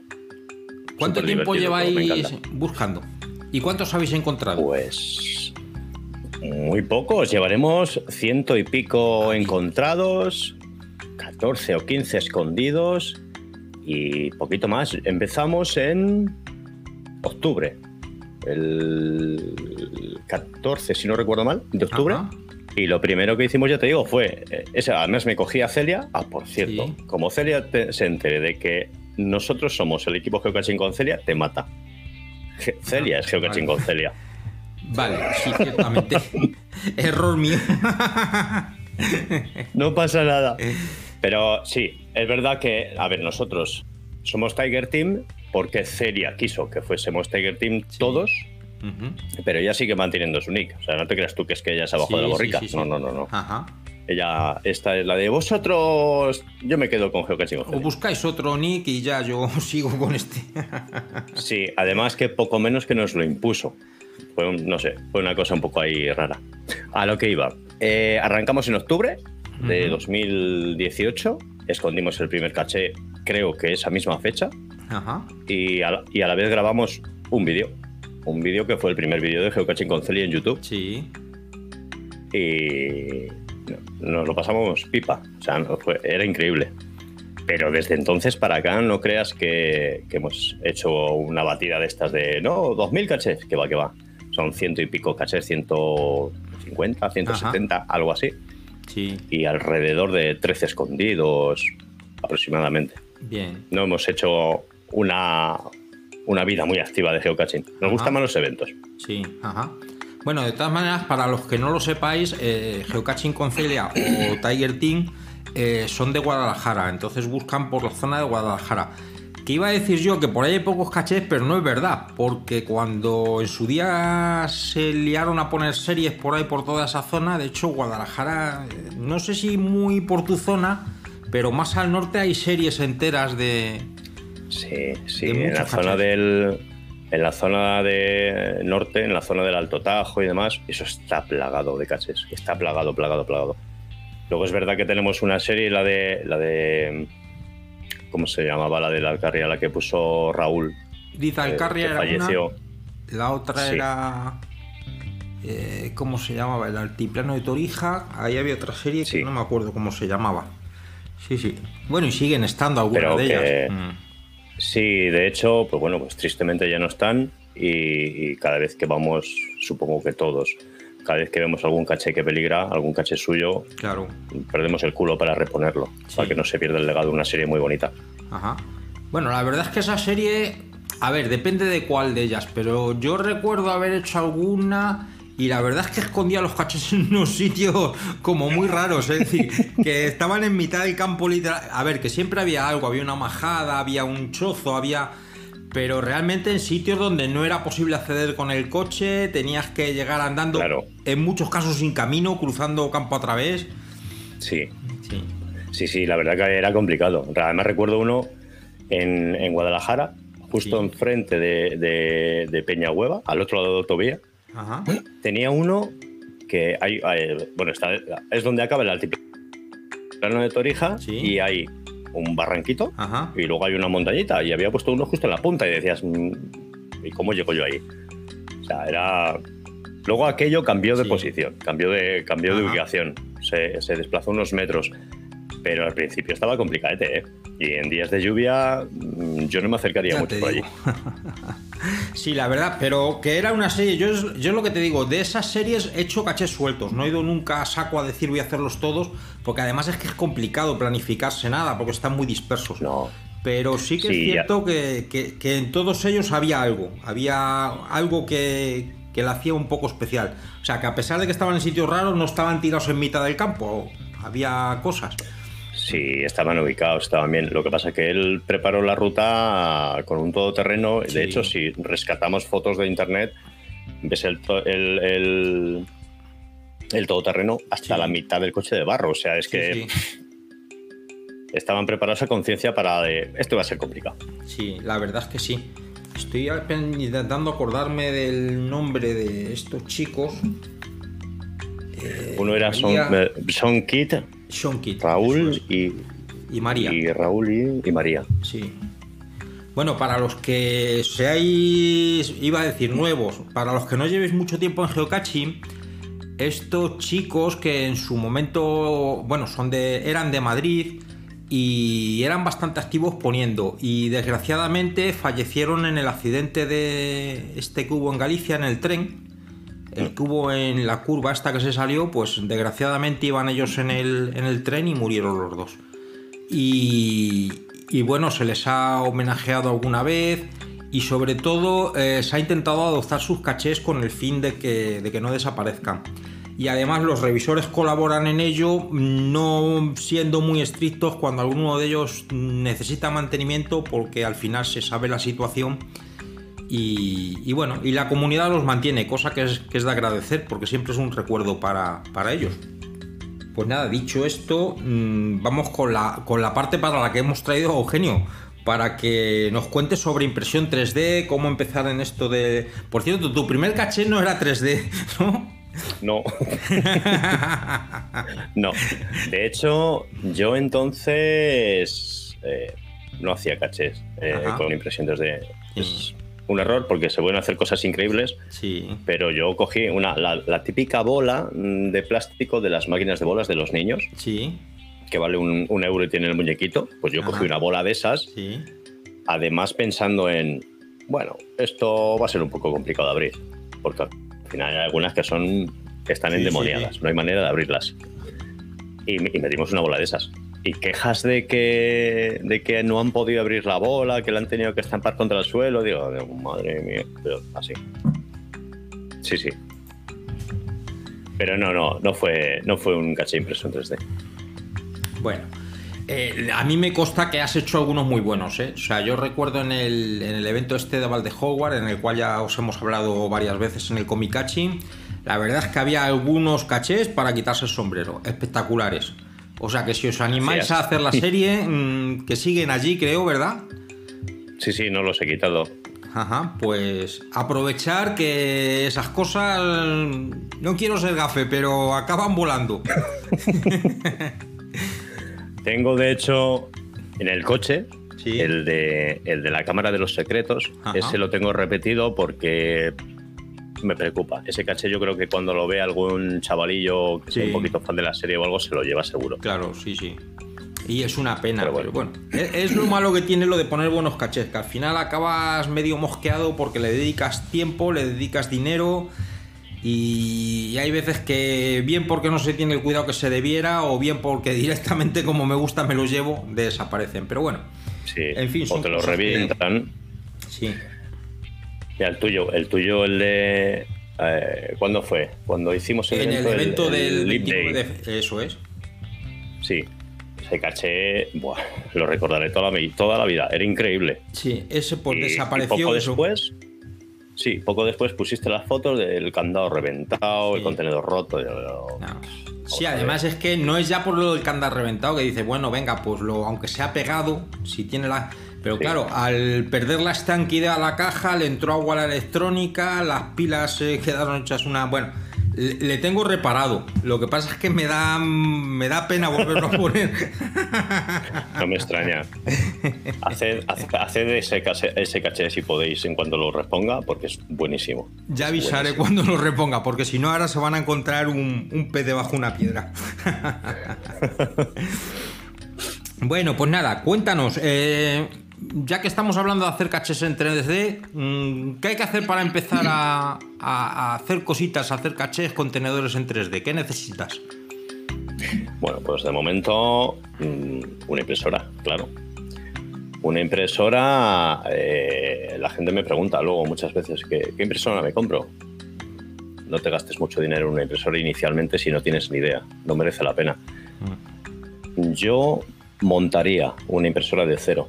O sea, cogería una Ender 3, cogería algo que se monte, porque realmente cuando la montas vas a aprender lo que es una correa, lo que es un motor paso a paso, lo que vas a, eh, vas a aprender lo que son las ruedas excéntricas, las tuercas excéntricas, eh, a calibrar motores, eh, pasos, mm, que te lo puedes ahorrar. Te compras una Artillery X1 que son 8 tornillos o una Sí. Artillery X2 que son 4 tornillos y a imprimir, cojonudo. Ajá. Pero yo, a mí me gustaría que la gente cuando se compre una impresora se la comprara y la montara. Y que aprendieran, es que es una máquina, al final vas a tener que ajustar tarde o Sí. temprano. Ujú. Y si la montas de cero, siempre lo llevas ganado. Al final la gente no se tiene que gastar una millonada en una máquina. Lo que sí que tienes que tener son ganas de aprender, de hacer cositas, de, de- de estar con ello y con una inversión inicial de, no sé lo que puede costar una Ender ahora mismo, 200 euros, algo menos quizá. Con eso, además la máquina es muy buena máquina, Sí. bien ajustada, una Ender funciona estupendamente. Sí, sí. Yo tengo una y de hecho lo que dices de montarla, la Ender la venden premontada, o sea que al final son que lo que tú dices, si te mola el rollo y, y te animas, que a lo mejor para entrar así, decir voy a meterme en esto, comprar una y montarla desde cero, yo lo veo complicado para la mayoría de la gente. Pero una Ender 3, que eso, lo que tú dices, te la compras por unos 200 euros, al final la que viene premontada es ponerle el Z de pie. O sea que, que al Sí. final son 8 tornillos. Y con eso ya empiezas a, a- a fundir cosas. Otra cosa que yo creo que tiene duda la gente es, eh, vale, ya tengo la impresora, pero ahora ¿de dónde saco las cosas que tengo que imprimir? hay que saber diseñar, hay que cómo cómo se empieza en esto. Pues realmente tampoco hay que saber diseñar inicialmente, siempre y cuando no quieras hacer una cosa mm, totalmente personalizada. Entonces sí, si tú quieres hacer una cosa que no existe, tienes que crearla o pagar a alguien para que te la cree. Sin embargo, si no quieres meterte en berenjenales y quieres imprimir figuritas o contenedores que ya hay fabricados, tienes un montón de páginas. Tienes My Mini Factory, tienes Cools, tienes Thingiverse, eh, había otra, como era Let's me parece que era. Hay varias páginas que ofrecen miles de modelos gratuitos. De todo. hay de todo. Entonces, la gente que tenga una impresora, que tenga filamento y se empiece a bajar eh, eh, modelos, lo único que tendría que hacer sería aprender a laminarlos correctamente. Que luego al final hay millones de tutoriales en YouTube, con lo cual tampoco hay una complicación excesiva en ello. Sí, y además como ahora, sí, ahora mismo como, bueno, de hecho coges un programa laminador, la mayoría de ellos ya traen el perfil de tu impresora, con lo cual ya las principales cosas que tendrías que configurar ya las tienes configuradas y si no te complicas la vida tienes eh, de calidad mm, borrador seleccionas y a ver lógicamente luego ya cuando aprendes y, sabes utilizarlo y tal puedes mejorar mucho las impresiones pero si empiezas es coges la plantilla por defecto colocas tu impresora y ya por lo menos eres capaz de imprimir cosas Luego ya le empiezas a poner pegas y empiezas a tocar por todos sitios. No, luego, bueno, luego realmente los laminadores mm, son sencillos porque están diseñados para que sean sencillos. Lo que dices tú, y es así. Coges los perfiles por defecto y de altura de capa 0,2, calidad media, y tiras con ello. Eh, pero luego se pueden llegar a complicar bastante. Cuando ya estamos hablando de, de costuras relativas en Z, de expansión horizontal, de a ver, que te pueden quedar unos acabados increíblemente buenos, pero claro, hay que aprender a utilizar el laminador. Pero vamos, como muy bien dices, para empezar a imprimir con los perfiles por defecto te sobra. Sí, no, yo lo digo más que nada porque, a ver, eh, la gente que ya se ha metido mucho en esto, bueno, luego hablaremos así de alguna cosilla más avanzada, pero en principio es un poco por introducir a la gente en el mundillo este. Entonces, por, quitarles un poco el miedo, es decir, que es que es lo que tú dices, por 200 euros tienes la impresora, que te la montas muy fácilmente, los modelos te los descargas de cualquiera de las páginas que hay, los tienes que pasar por un programa intermedio, que es el que lo pasa a un formato de impresora, y a partir de ahí, pues prácticamente poco más. ¿Cuándo empieza? Porque luego ya cuando... A mí, por ejemplo, creo que hay ahí un paso que una es imprimir una cosa, un patito, un no sé qué, que al final da igual un poco que las dimensiones no sean las correctas, que se te hayas tirado de un lado, porque al final no va a ningún sitio. Pues claro, cuando ya quieres hacer un contenedor que cierre, que cierre correctamente y que, y que las piezas se muevan, ya ahí es cuando hay que empezar a, tocar cositas. Sí, ahí sí. Ahí tienes que, tienes que hacer un test de perímetros para ver que tu impresora realmente destruye lo que tiene que destruir, que tiene las medidas que tiene que tener medir con un pie de rey. No te vale un metro, como he visto yo por ahí, medir un metro. Y... Esto está perfecto. Sí, sí, claro. Perfecto, y si coge un metro carpintero, vamos, que bien imprime mi impresora. Claro.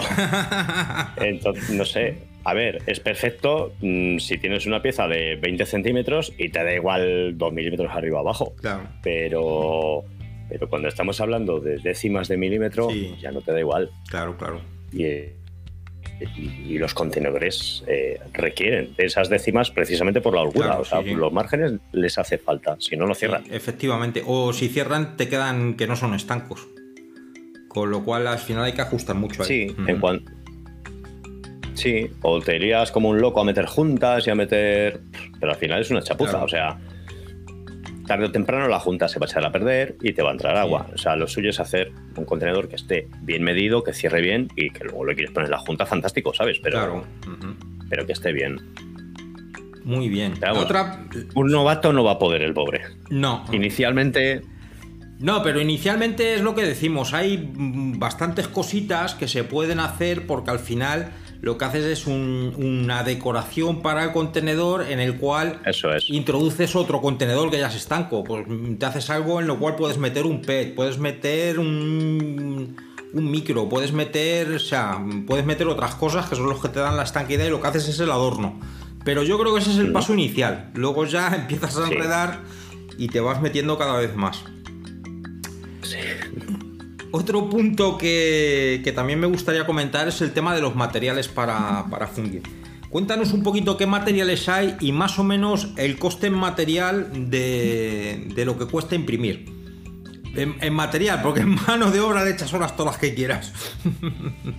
Bueno, las horas de, de impresión son tremendas. Son, depende de lo que quieras hacer, pueden ser muy grandes. Material, pues mira, eh, materiales, el PLA, el, el típico plástico, el, el, el- ay, ácido poliláctico, Sí. se me ha olvidado.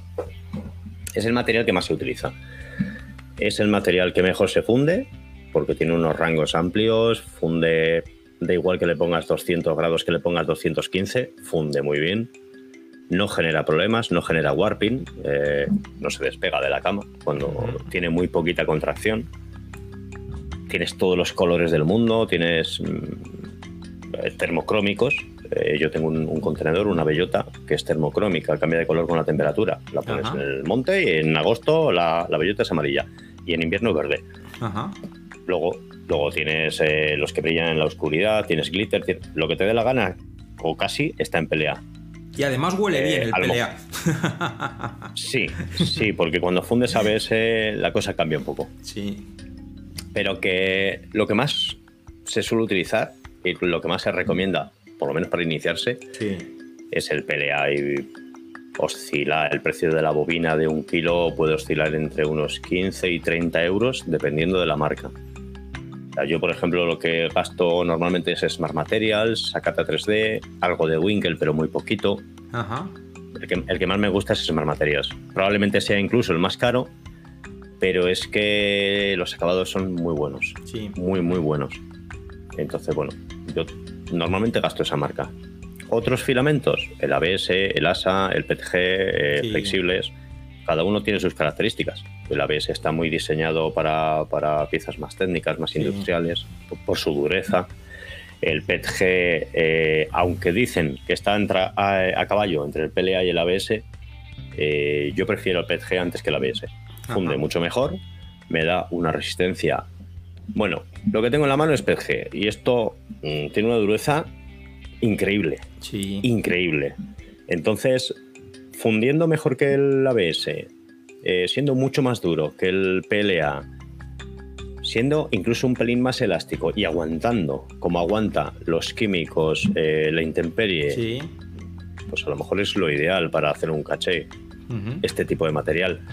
Luego además está súper bien porque lo puedes reciclar, lo echas al contenedor amarillo. El PG Claro. tiene todo, todo, ventajas. Ajá. ¿Y qué precio tiene una bobina de ese material? Unos 25 euros aproximadamente. Sí, vamos, 25, como el 30 pelea, euros. menos. Sí, es que no varían mucho. El ABS es un poco más barato, pero Sí. también es verdad que se vende menos porque es más complicado de imprimir. No, lo, no, no son capaces de imprimirlo todos los makers con sus impresoras. No, no, ya yo he probado a imprimir ABS y, y lo he conseguido, pero no he conseguido las calidades del PLA ni de lejos. O sea, al final consigues fundir, consigues sacar la pieza, y pero después de mucho penar. No es como el PLA que le das al botón y muy mal lo tienes que hacer para que no salga nada. El Sí, ABS, sí, sí, a la que te cuidas, se te despega de la cama. Y hay veces que cuando sigue pegado en la cama, lo que se te despegan son las capas entre sí. Sí, sí, Entonces sí. es Los problemas de delaminación, sí. A ver, para imprimir el ABS tienes que tener un control muy fino, muy fino de tu máquina, de las temperaturas, de las corrientes de aire. Pero, eh, a ver si me acuerdo y la próxima vez que te vea te voy a llevar una muestra de ABS que Ajá. vas a fundir con tu vender y no te vas a creer que es ABS. Ah, O sea, es, es una ABS Fireproof, eh, que auto extingue la llama, sí, y tiene unos aditivos para que no tenga apenas contracción sí. y además, eso, auto extingue la llama. O sea, es que y funde a 220, 230 grados. Funde más, más bajito que la ABS tradicional. sí, Salen piezas durísimas con ese material. También es verdad que es más caro, son treinta y tantos euros lo que vale la bobina. Claro. Y esa no es de kilo, es de 750 gramos. Pero bueno, mm, alternativas hay. Lo que pasa que, claro, esto es lo que te quieres gastar al final. Sí, bueno, de todas maneras yo creo que lo que es para hacer contenedores para geocaching y demás, el No, ABS yo no le PLA. demasiado interés. Eh, No. Con PLA te apañas. PLA, sí. Y el PETG, como muchísimo, sí va a estar muy expuesto a la intemperie, Sí. pero con eso te vale. Lo otro ya O sea, son. flexibles no vas a usar nunca, porque no realmente. Hombre, puedes hacer alguna cosita mm, con, con filamento flexible, pero lo normal Sí, es que no. Lo normal es que no se baje nadie del PLA. O sea, ahí tiene todo el mundo con PLA. sí, sí. A- algún friki, yo, por ejemplo, pues tendré algún contenedor que sea PETG por eso, porque le va a llover constantemente. Claro. Pero si no, ¿qué va? Sí, el PLA el mayor problema es el rango de temperaturas, que si está expuesto al sol que le da mucho el calor, pues Tienes un problema, tienes un problema, efectivamente. se derrite. Sí. Sí, sí, sí. Pero eso- En cuanto te- tú tengas un contenedor al sol en verano, olvídate del contenedor, se va, se va a deformar entero. Pero bueno, eso metiéndolo debajo de una final. piedra o algo, pues lo solucionas. Sí, lo metes dentro de un hueco de un árbol, de- debajo de una piedra, debajo de una planta que sepas que le va a dar sombra y con eso aguanta Sí. perfectamente. Y si no, la alternativa sigue siendo el PETG, aguanta más temperatura, Sí. tal, pero que al final no te vas a salir de ahí. Sí. PLA, PETG, punto. Sí, que son materiales facilitos de imprimir. O sea, yo lo del PLA a mí me parece maravilloso. Porque es que mm, yo la gente que conozco que, que empieza en esto y empieza a imprimir es que al segundo intento, vamos, al segundo o incluso al primero, el típico barquito este de que te viene pregrabado en la tarjeta. El Benchy, el Benchy, sí, sí, sí, sí. efectivamente.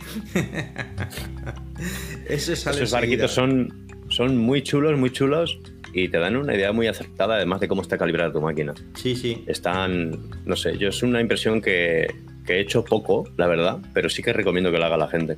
Sí, cuando se compra una impresora. Claro, O sí. Bajaros un benchy y lo imprimís. Es, es fantástico. Tienes curvas, tienes. eh, ¿Tienes mm, puentes? Acabados. Sí, los, oh, los puentes. los puentes hasta que se cogen un poco el hilo, madre mía. Mm. Luego yo sí, o sea, yo ahora mismo imprimo puentes de 10 centímetros Ajá. mm, del tirón y quedan muy, muy bien. Ajá. Pero para eso mm, has tenido que tocar unas cuantas cosas. Claro. Así es. Pero bueno, Bueno, y otra cosa, eh, ¿cuánto se tarda en imprimir, por hacernos una idea, eh, para que la gente se haga una idea de cuánto se puede tardar en imprimir, pues un Benchy, que es un pequeño barquito como de unos 10 centímetros por 10 de alto. Y quizás 7 de Pues ancho, una cosa así. depende. Yo de normal, las impresiones normales del benchy son unas 3 horas. Ajá. Pero claro, es que esto es como todo. Si tú pones una altura de capa de 0,1 que tiene un nivel de detalle increíble, te puedes ir a 8 horas. Claro. Si lo pones a 0,28, a lo mejor en una hora, tres cuartos, dos horas está hecho. Velocidad de impresión igual. Tú puedes imprimir a 60 milímetros por segundo. eh, sí, bien digo, a 60 milímetros por segundo y vas bien y haces tres horas. Y puedo poner la artillería a 100 milímetros por segundo y tarda una hora menos. Pero Claro. la calidad es peor. Eh, Sí. bueno. De media, el barquito que dices tú, un tiempo estándar, tres horas, tres horas y media. Sí. Y es un barquito muy pequeñito, o sea, no, no es una cosa grande ni mucho menos. Sí, es que yo... Mira, para que os hagáis una idea, eh, un casco de Mandalorian, tamaño real, eh, yo tardo en imprimirlo 40 horas. Hostia. 37 y media para ser exactos. Ajá. Claro, Pero es, claro. sí. es un casco. Es un casco, real, o sea, claro. Sí, sí. Claro, la gente, la gente no, lo, no lo puede ver, pero bueno, que se lo imaginen. Es- Bueno, es yo lo comento, aunque luego lo vamos a editar, yo ya lo digo que que Eugenio me está enseñando el casco porque estamos aquí saliendo en vídeo, vosotros no lo vais a ver, pero no os preocupéis que ya le digo a Eugenio que me mande fotos de, fotos. de lo que está comentando y luego colgamos las fotos para que el que esté interesado, a la vez que escucha el podcast, puede ver las fotos de, de lo que se imprime. Eh, ya hemos hablado de los tiempos de impresión. Ah, sí, decir que eso, que para mí el gran talón de Aquiles de las impresoras eh, 3D es precisamente el tiempo. Porque mucha gente no se espera esos tiempos de impresión. Es decir, lo ven más como una cosa, pues que lo pongo y en media hora tengo una pieza. Y la verdad es que no. Pero bueno, que tampoco es problema, porque una vez que has hecho las tres primeras capas ya casi te olvidas y lo dejas ahí que trabaje solo. Con echarle de vez en cuando un Bueno, ojo. No te creas, ¿eh? Yo cuando compré la primera impresora, que fue un X1 de hecho. Imprimí el cubo de calibración, tardó eh, 40 minutos y estuve como un subnormal 40 minutos mirando la máquina. Bueno, pero es cuando te la compraste. me flipaba. claro. Sí, me- flipaba lo que estaba haciendo la máquina, Sí, era sí. increíble. Para mí era Sí, lo mejor que me había pasado en la vida. Y mi mujer igual, o sea, Carmen se quedó con- así, como tontos mirando la máquina, o sea, fue muy chulo. Luego ya efectivamente lo que dices tú, la pones, ves que las primeras capas están bien, no hay errores, ¿no? y te olvidas. Y la dejas imprimiendo. Pero es verdad que las, las... Joder, yo tengo amigos que creen que las impresoras 3D, todas en general, da igual que sea de filamento de resina, van a la velocidad de los vídeos que ven en YouTube y no se Ah, dan claro. cuenta que Sí, son sí. timelapse. Entonces, claro, es una de. No, pero si no tarda nada en hacer eso, Nada, no, no nada. tarda nada, criatura. O sea, bueno, no. Eso es un error. No penséis que los timelapse son la velocidad No. real, ni mucho menos. No, ni de lejos. Sí, además me estoy acordando que, que Clocker se compró una impresora 3D hace ya tiempo que no pone. Bueno, puso un vídeo la semana pasada, pero al principio puso muchísimos vídeos que además estaban muy bien, estaban, se veía muy bien el proceso. Y, y la verdad es que ves un vídeo de esos y dices, uy, qué bien imprime esto, me voy a comprar una. Y, y ciertamente, si ya la has visto, no caes en la trampa, pero visto desde el punto de vista de un novato, la verdad es que sí, que piensas que aquello funciona así de rápido. Bueno, afortunadamente Sí. el Clocker ponía un reloj y entonces veías que aquello... Y menos mal, y menos mal. Porque yo, hace años, cuando salieron las primeras y veías alguna en YouTube, eh, sí que había alguien que cogía y hacía los timelapse tradicionales, no Ajá. los que se hacen con Octoprint, que Sí. son muy chulos, tradicionales, foto a foto, pa, pa, pa, pa. Y, y al principio decía, "Ay, ¿esto, esto cómo, cómo, cómo hacer esto? esto? Esto no puede ser. Claro, no veías los movimientos Claro. cartesianos de la impresora, simplemente veías las fotos. Y yo flipaba. Y luego vi un, un- un vídeo que tenía un reloj detrás. Y ahí ya empiezas a analizar y empiezas a pensar y dices, hostia, pues esto tarda, tarda un montón. Ya te digo que tarda. Y tarda, y tarda, y tarda. Pero bueno, se compensa con la versatilidad. Bueno, y, y aparte de contenedores para geocaching, que es eh, lo que hemos comentado hasta ahora, ¿qué otras cosas así chulas se pueden hacer? Quiero decir, porque yo cosas serias de verdad creo que no he imprimido ninguna. Bueno, no, un, un soporte de la nevera que se me rompió y tenía que comprar la bandeja entera. Dije, no, esto me hago yo aquí el soporte. Y oye, me quedó. Para eso usé la ABS además. y me que- y- Era lo más resistente que tenías. Claro, claro. Eh, claro, es que era el soporte de la bandeja de, de la nevera y entonces mm, tenía que aguantar el peso de todo lo que... Y dije, pues nada, aquí me estreno yo con el ABS. Al final lo saqué, ya no he vuelto a imprimir más en ABS porque aquello es mortal de necesidad, pero vamos. Entonces, pues eso, Sí. ¿qué, qué cosas se pueden hacer con, con una impresora 3D? Así chulas. Que digas, joder, que solo por eso merece la pena. lo, lo que se te ocurra. O sea, eh, yo en la, en la charla de Brunete de impresión lo dije muy claro. Eh, la pega es que habría que saber diseñar, claro, pero sabiendo diseñar, puedes hacer lo que se te ocurra. Mm. No, no hay límites. A ver, tienes los límites típicos de la física, ya está.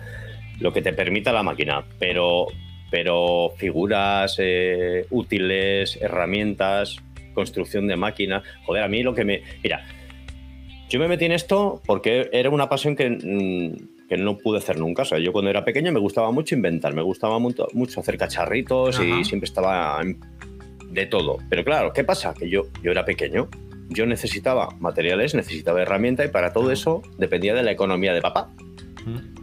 Y papá no estaba con la economía como para darle al niño todas las tonterías que pedía.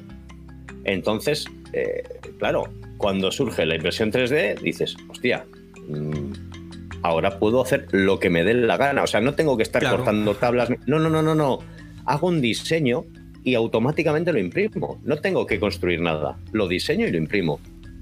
Y a raíz de ahí empecé a hacer eh, carcasas para automatismos. eh, he hecho piezas para empresas, pre- piezas de precisión con, nylon, con fibra de vidrio, increíble. Ahí siguen funcionando. Eh, pocayokes. Eh, bueno, los pocayokes son. eh, es un término que se usa mucho en calidad mm, para, para hacer que una cosa encaje de una sola posición. Ujú. O sea, no puede encajar de otra. Entonces, eh, hay veces que me piden cosas raras. de, necesito un útil que tenga tantos grados. no sé qué". Bueno, pues tú te vas al ordenador, lo dibujas, lo, lo- lo diseñas entero, lo modelas, se lo pasas a la empresa, te lo validan. Pero realmente es que puedes hacer lo que te dé la gana. Lo que te dé la gana. Cualquier cosa. Que no es que quiero un vaso, ya, pero es que quiero un vaso que tenga un pitorrito y además tenga un agujero y además tenga un asa con forma cuadrada. Pues lo diseñas y se imprime y ya está Claro. Ajá. lo que se te ocurra, da igual, cualquier cosa. Tú lo sabes, ¿eh? tú has hecho un, un contenedor que tiene dos tapas, has visto que se imprimen contenedores de una sola pieza. Sí, sí, sí. A mí Mm, eso no me tienes que estar sorprendió poniendo muchísimo. tornillos. Claro, pero luego mm, es muy curioso cuando tú coges un, un timelapse y ves una caja de ese estilo, el cómo hace la máquina para ir cerrando las formas. Ah, eh, una va con el círculo, va haciendo el círculo, mientras va haciendo el círculo cierra el otro. Joder, y dices, hostia, pues tiene todo el sentido del mundo, claro, claro. Pero, y el que lo ha diseñado, Sí, sí, no, que tío claro. tiene un cerebrito estupendo. Mm. ¿sabes? Entonces al final puedes hacer lo que quieras y con la variedad de materiales que tienes a fecha de hoy, lo que puedas imaginar, Ajá. todo, cualquier cosa. Y es, es li- es literal, o sea, no es una cosa que, ya, bueno, eso es una quimera. No, no, no, no, es literal. Si lo imaginas y lo puedes diseñar, sí. se puede imprimir. Sí, yo tengo un compañero que no se dedica al geocaching, pero le gusta mucho la impresión 3D. Come en el mismo comedor donde como yo, con lo cual le veo prácticamente todos los días. Y siempre viene con algún cacharrito que, que se ha impreso él. Se está haciendo un mecano, dice, porque yo tenía un mecano de pequeñito y claro, ya los mecanos no existen. Dice, entonces me estoy haciendo yo las piezas y se está ahí imprimiendo piezas de mecano, la típica con los agujeritos y tal. Dice, jo, qué ganas. tiene". Sí, Y luego le gusta Mira, también diseñar, diseñar máquinas. O sea, eh, máquinas en el. Claro. Sobre todo diseña cosas antiguas, así tipo. Y además que es que se las diseña él porque dice que él lo que le entretiene es diseñar. Dice, lo de imprimir está bien porque lo puedo hacer. Dice, pero a mí me gusta diseñarlo. Claro. Si es que al final es de lo más entretenido que tiene todo esto. A mí las máquinas, por ejemplo, me gustan. El, el- construyes una máquina, la automatizas con un Arduino o con varios, y cuando ves que aquello funciona y que funciona como tú quieres, eh, la verdad que la satisfacción es enorme. O sea, he diseñado una máquina que no existe, que cumple con una utilidad eh, que una- en base a una necesidad que yo tenía, funciona, funciona bien, es increíble Sí. es increíble. Lo que dices tú de los, de los mecanos, joder, yo he hecho piezas del Lego para los niños, piezas que no aparecen, Claro. las típicas, a tenemos todos, hemos perdido mm, miles de piezas de Lego por ahí entre los mm, cojines, entre no sé qué. Y al final dices, joder, es que quiero montar esto y me falta una pieza de no sé qué. La imprimes. Y es verdad que hay que tener una precisión para hacer esas cosas, pero, pero cuando las sacas se imprimen y es genial Sí. a Raulito yo le impreso las típicas pistas de los Hot Wheels, de los cochecitos. Vale, pues eh, nosotros le compramos una pista Hot Wheels eh, hace ya tiempo, no sé si para su cumpleaños o algo así. Y vino eh, alguien, una de mis hermanas o un amigo o algo así, y le regaló una pista que no era Hot Wheels. Pues bueno, pues mm, las medidas cambian. Claro. No, no, ni se parecen, de hecho. Bueno, pues yo cogí y diseñé un adaptador para, para unir las dos pistas. Y Claro. el niño más feliz que, que unas Pascuas, Ya claro. Al, al final, cualquier cosa, lo que se te ocurra, lo, lo dibujas y lo imprimes. Y es, es- no sé, es un mundo increíble para mí. Sí, sí, no, yo estoy contigo. Eh, otra, otro uso que se le da también a las, a las impresoras 3D es lo de, lo de cascarle un láser y hacer cositas con láser, ¿no? Sí, eso yo, yo me sé de uno que eso lo tiene muy bien arraigado. Eso es una utilidad estupenda. O sea, a mí cuando Creality sacó un módulo láser y, y sacó el cómo se conectaba, etcétera, sí, sí. me flipó mucho. Y hostia, ya no hay que comprar una máquina láser, no hay que comprar una Claro. CNC, no hay que. No, montas el módulo en el, en el, en el eje X, lo conectas y eso empieza. Tiene su software propietario y tal. Sí, vale. Pero es que es, es fantástico. Además, si tú coges una CNC, tiene una velocidad limitada, porque está diseñada para un motor, tiene que ir Claro. muy lento. No se han preocupado en la, en la velocidad. Pero cuando lo montas en una impresora, puedes darle mucha velocidad. Sí. ujú. O sea, puedes grabar muy rápido. No sé, a mí es una cosa que me, me encanta. Me encanta. Ya, yo recuerdo una caja que, que mostraste tú hace bien poco, Sí. además. La tapa de la caja, a mí me encantó esa caja. Luego tienes una ventaja muy importante que hay mucha gente que no tiene, claro, y es que tienes un eje Z. Claro. Tú Sí, tienes un eje Z y bueno, pues es una ventaja que hay mm, muy poquitas grabadoras láser que, que tengan eje Z, entonces Sí. están limitados a una, una altura manual, Claro. pero tú no. Tú arrancas y si tienes que cortar un centímetro de madera, con bajar 0,2 décimas el Z, vas cortando como un campeón. Efectivamente, sí, sí. No, y además la gran ventaja, porque yo en su día me planteé comprarme una máquina, pero al final no es ya por el dinero, es por el espacio. Es que dices, si tengo la impresora Sí. 3D, la, la impresora la láser, la no sé qué, dices, no tengo sitio.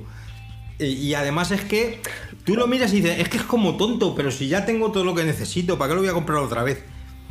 Y lo que tú dices, te compras el kit de Creality, que yo empecé con el kit de Creality, lo que pasa es que el láser de Creality tiene muy poquita potencia. Pero Sí, para que empezar a quemar cositas, eh, la verdad es que está muy bien. Y funciona muy bien y grabas, no con mucha velocidad, porque como no tiene potencia, no, no puedes moverlo muy rápido. Pero bueno, te introduces en el mundo y luego por un poco más de dinero ya te compras un láser más potente y la verdad es que, que también da un resultado a los que os gustan las Bitcoin y demás, o a los que nos gustan, Sí. Mm, para eso es estupenda. Yo sí, yo, yo el tema de, ya te digo, el tema del láser contra, contra una máquina, contra una impresora 3D, mm, yo lo veo un acierto. Es un acierto. Sí. O sea, tú puedes coger un módulo láser por 50 pavos. Me lo invento, un láser de 3 vatios. Tampoco, que Sí. como tú muy bien dices, para grabar bootcoins sobra. Sí, sí. Sobra por todos lados. Lo montas en una impresora que ya tienes y te has gastado 50 pavos, no te has gastado más. Claro. Ahora te vas a comprar una máquina láser mm, decente, a lo mejor te estás gastando 150 pavos, 300. Sí, sí. Bueno, pues hay que plantearse muy seriamente la inversión. O sea, no son cuatro duros. Sí. Pero un módulo láser contra una impresora, es una, Sí, sí. para mí es un acierto. Efectivamente. Bueno, pues nada, mm, yo creo que ya hemos dado un repaso a todo lo que involucra la- el tema de la impresión 3D. Y no sé, mm, cuéntanos algún truco así, desvélanos un secreto de. un tip para los que empiezan. O mejor, un tip para expertos, no sé. Un tip para expertos. Sí, Para gente que ya tiene impresora y está imprimiendo. Vale, un tip para expertos. Eh, leer. Ah, bien.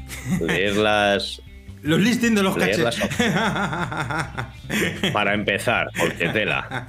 No, pero leer las opciones Sí. de, de configuración de, de los laminadores. Ajá. Parece una chorrada, porque al final nos basamos en, en configuraciones básicas. Y digo, ah, esto imprime, mm, ahí queda. Si esto es la, la de siempre. Si funciona, no se toca. A veces hay que tocar. A veces hay que tocar. Hay cositas muy interesantes, como el depósito por inercia, para evitar que la costura de una, de una impresión. A ver, la costura, para el que no lo tiene claro, es. eh, todas las impresiones empiezan en un punto, hacen la capa completa, los perímetros y tal, y acaban en el mismo punto. Y ahí queda como un, como un pegotillo de plástico. El depósito, el depósito por inercia lo que hace es parar destruir un pelín antes de que llegue a ese punto, con lo cual ese, ese pegote o no sale o se disimula muchísimo más. Ajá. Mm, luego ves impresiones por ahí de gente que están, están muy bien impresas, pero tienen una costura enorme. Eh, leer lo que pone en el depósito por inercia. La expansión horizontal. Nadie sabe lo que es la expansión horizontal.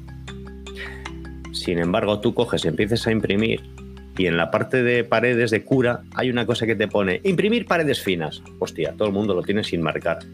Al final los detalles salen mal. Pero es que la expansión horizontal está muy bien para esas cosas. Vas a imprimir un llaverito, una cosa que tiene una cosa muy fina Sí. y imprimir paredes finas no te saca del apuro. Vale. Le metemos expansión horizontal, que es eso, literalmente una expansión horizontal. O sea, le metemos más material, Sí. pinchamos las paredes Ajá. y la pared sale, aparece por arte de magia. Sí.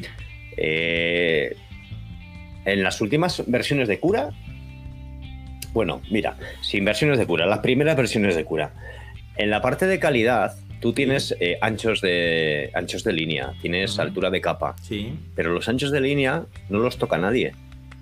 Me explico. Eso viene con- eh, configurado a 0,4 milímetros de, de anchura de capa, por ejemplo. Y debajo hay una opción que te pone ancho de línea superior inferior. Y eso significa que puedes modificar los anchos de línea de las primeras y de las últimas capas.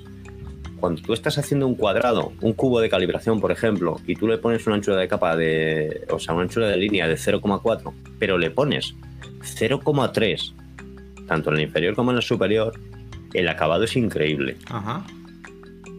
Ese Pero me no lo apunto. usa nadie. Ese me lo apunto. Que ese no lo he usado yo. Pues en la, misma, en la misma, en la misma opción Sí. tienes el ancho de línea de, de la primera capa y te pone Ajá. 100%. Porque no le pones un 75%. sí. Es lo mismo. Te deja las líneas muy juntas, Sí. pero son tan finas que apenas se ven. El acabado es increíble. Pero no lo usa nadie. Y hay muchísima gente que lleva muchos años imprimiendo y no lo usa Ajá. nadie. Pues pero nada, como eso, hay un montón de cosas. Me lo apunto que cuando termine de poner la mía en marcha, que ahora como estoy de obras en casa no... Pero ya cuando termine las obras, que tengo una placa para montar nuevecita, silenciosa, y, y a ver si la doy un repaso y, y probamos esos truquitos. Te, van- te van a funcionar genial. Sí, seguro, seguro.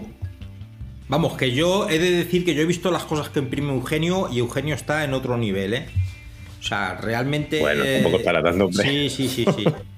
No, a ver, que cuando has visto unas pocas de piezas impresas por gente, te das cuenta de que de que hay niveles y de que, que, oye, que, que se ve que, que- final- que lo controlas. Al final es técnica, es un poco mm, entender lo que hace tu máquina y, y intentar mejorarlo en la medida de lo posible. O sea, tengo, Ajá. tengo un vídeo de lo que hablábamos antes de la precisión dimensional para, para los cachés y demás. Tengo un vídeo mm, que le hice a un chaval, a un amiguete, hice una escalera con tres medidas Sí. y él estaba emperrado en que su máquina imprimía muy muy bien y que era muy precisa. Y mm, bueno, le hice un- una escalera de 6,8 milímetros, 7, 7,2, ¿vale? Mi calibre daba, si no recuerdo mal, 6,83, 7 y 7,21. O sea, estamos hablando de que las décimas de milímetro las clavaba, Ajá. variaban las centésimas. Le pregunté que si hacía eso y me decía que la de 6,8 se le iba a 7,1. Uf, bueno, eso- pues a lo mejor ya no es tan precisa como dices tú. Claro, entonces al final estuvimos trabajando en- en- con los parámetros de, Sí. de cura, sin tocar ni siquiera el- Ajá. el- la máquina, y conseguimos hacer una máquina muy, muy, muy precisa. Sí. Muy precisa. No, si esto es lo que comentábamos al principio, cuando tú empiezas imprimiendo objetos que no tienen que encajar, pues yo qué sé, te imprimes el casco de Darth Vader, pues bueno, como lo tienes que imprimir a cachos, tiene que encajar. Pero bueno, muy mal se te tendría que dar para que no encajase. Pero ya cuando quieres Bueno, hacer... cachos. ¿El qué? A cachos depende. Bueno, Yo el de Mandalorian lo imprimo de una pieza. Sí, no, Claro. en la mía no cabe de una pieza el casco de Darth Vader. Bueno, es que tengo la cabeza muy gorda, no es que la impresora sea pequeña.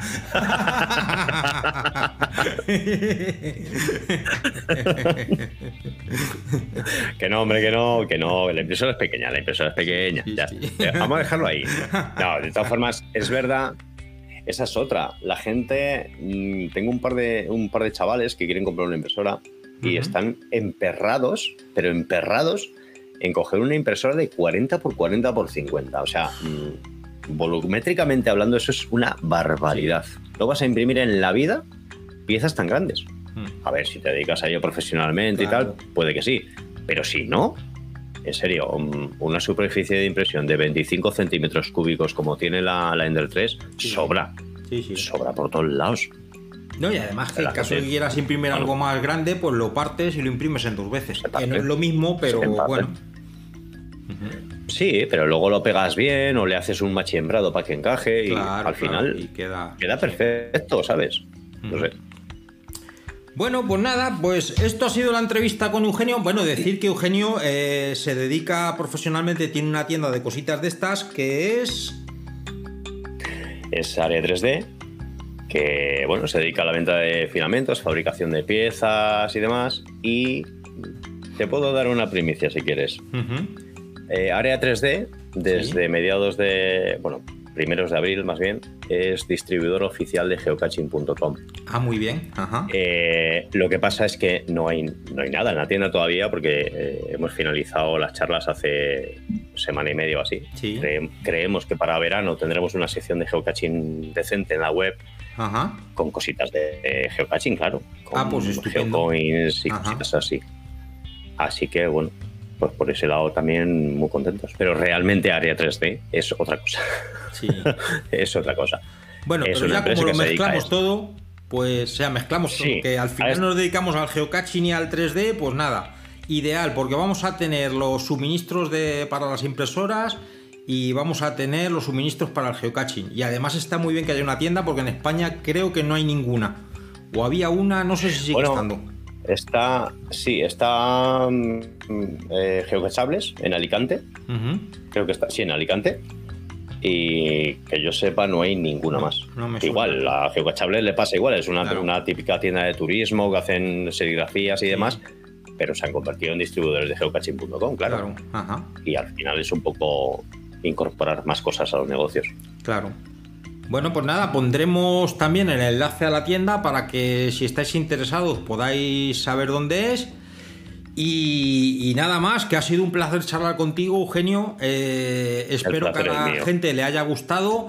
Deciros que si tenéis la más mínima inquietud por meteros en este mundillo y tenéis dudas de si se puede o no se puede, que, que es fácil, que se puede uno meter y que además pues es- hay un grupo creado en WhatsApp, bueno, hay muchísimos grupos que la gente está encantada de ayudar en lo que pueda.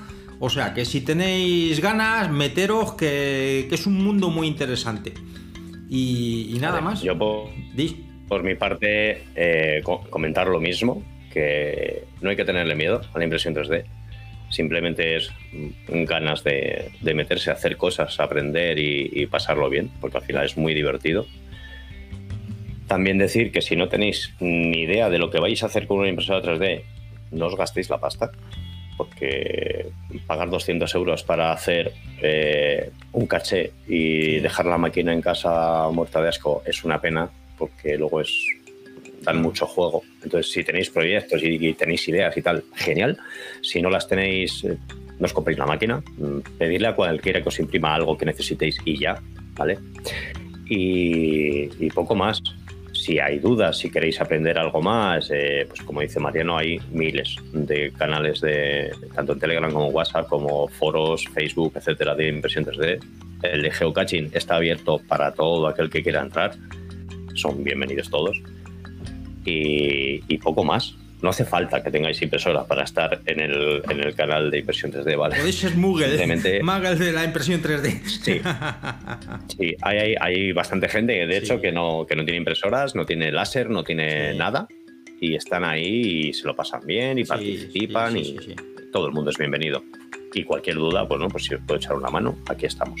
Muy bien. Pues nada, pues muchísimas gracias Eugenio por tu tiempo y nada, y a ver si nos Muchas vemos gracias pronto. a ti.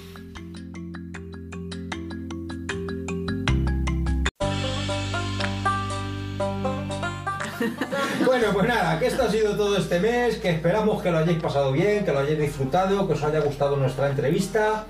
Recordaros que tenemos en marcha eh, el concurso de vídeos de geocaching, que están las bases en nuestra página web.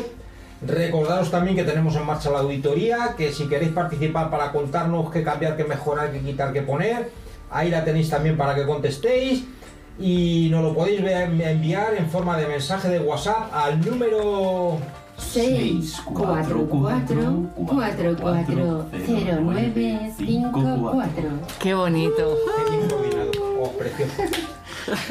Pues nada, una última vueltecita. Venga, ¿queréis contar algo ya para cerrar? No, Todos a la vez no, ¿eh? Todos vez no. Queda mejor cuando lo hacemos por internet, ¿eh? No te digo nada. No, que ha sido, ha sido una maravilla poderlo hacer todos juntos ya por fin otra vez. sí, di que sí, podernos ver y todo. Es más divertido así. Sí, bastante. Bueno, pues nada, pues esto ha sido todo y nos vemos en el Comicaching del mes de mayo. Venga, pasadlo bien. Salud y caché. Adiós, chicos. Chao, hasta la próxima. Y si algo nos ha gustado, haberos venido de cañas.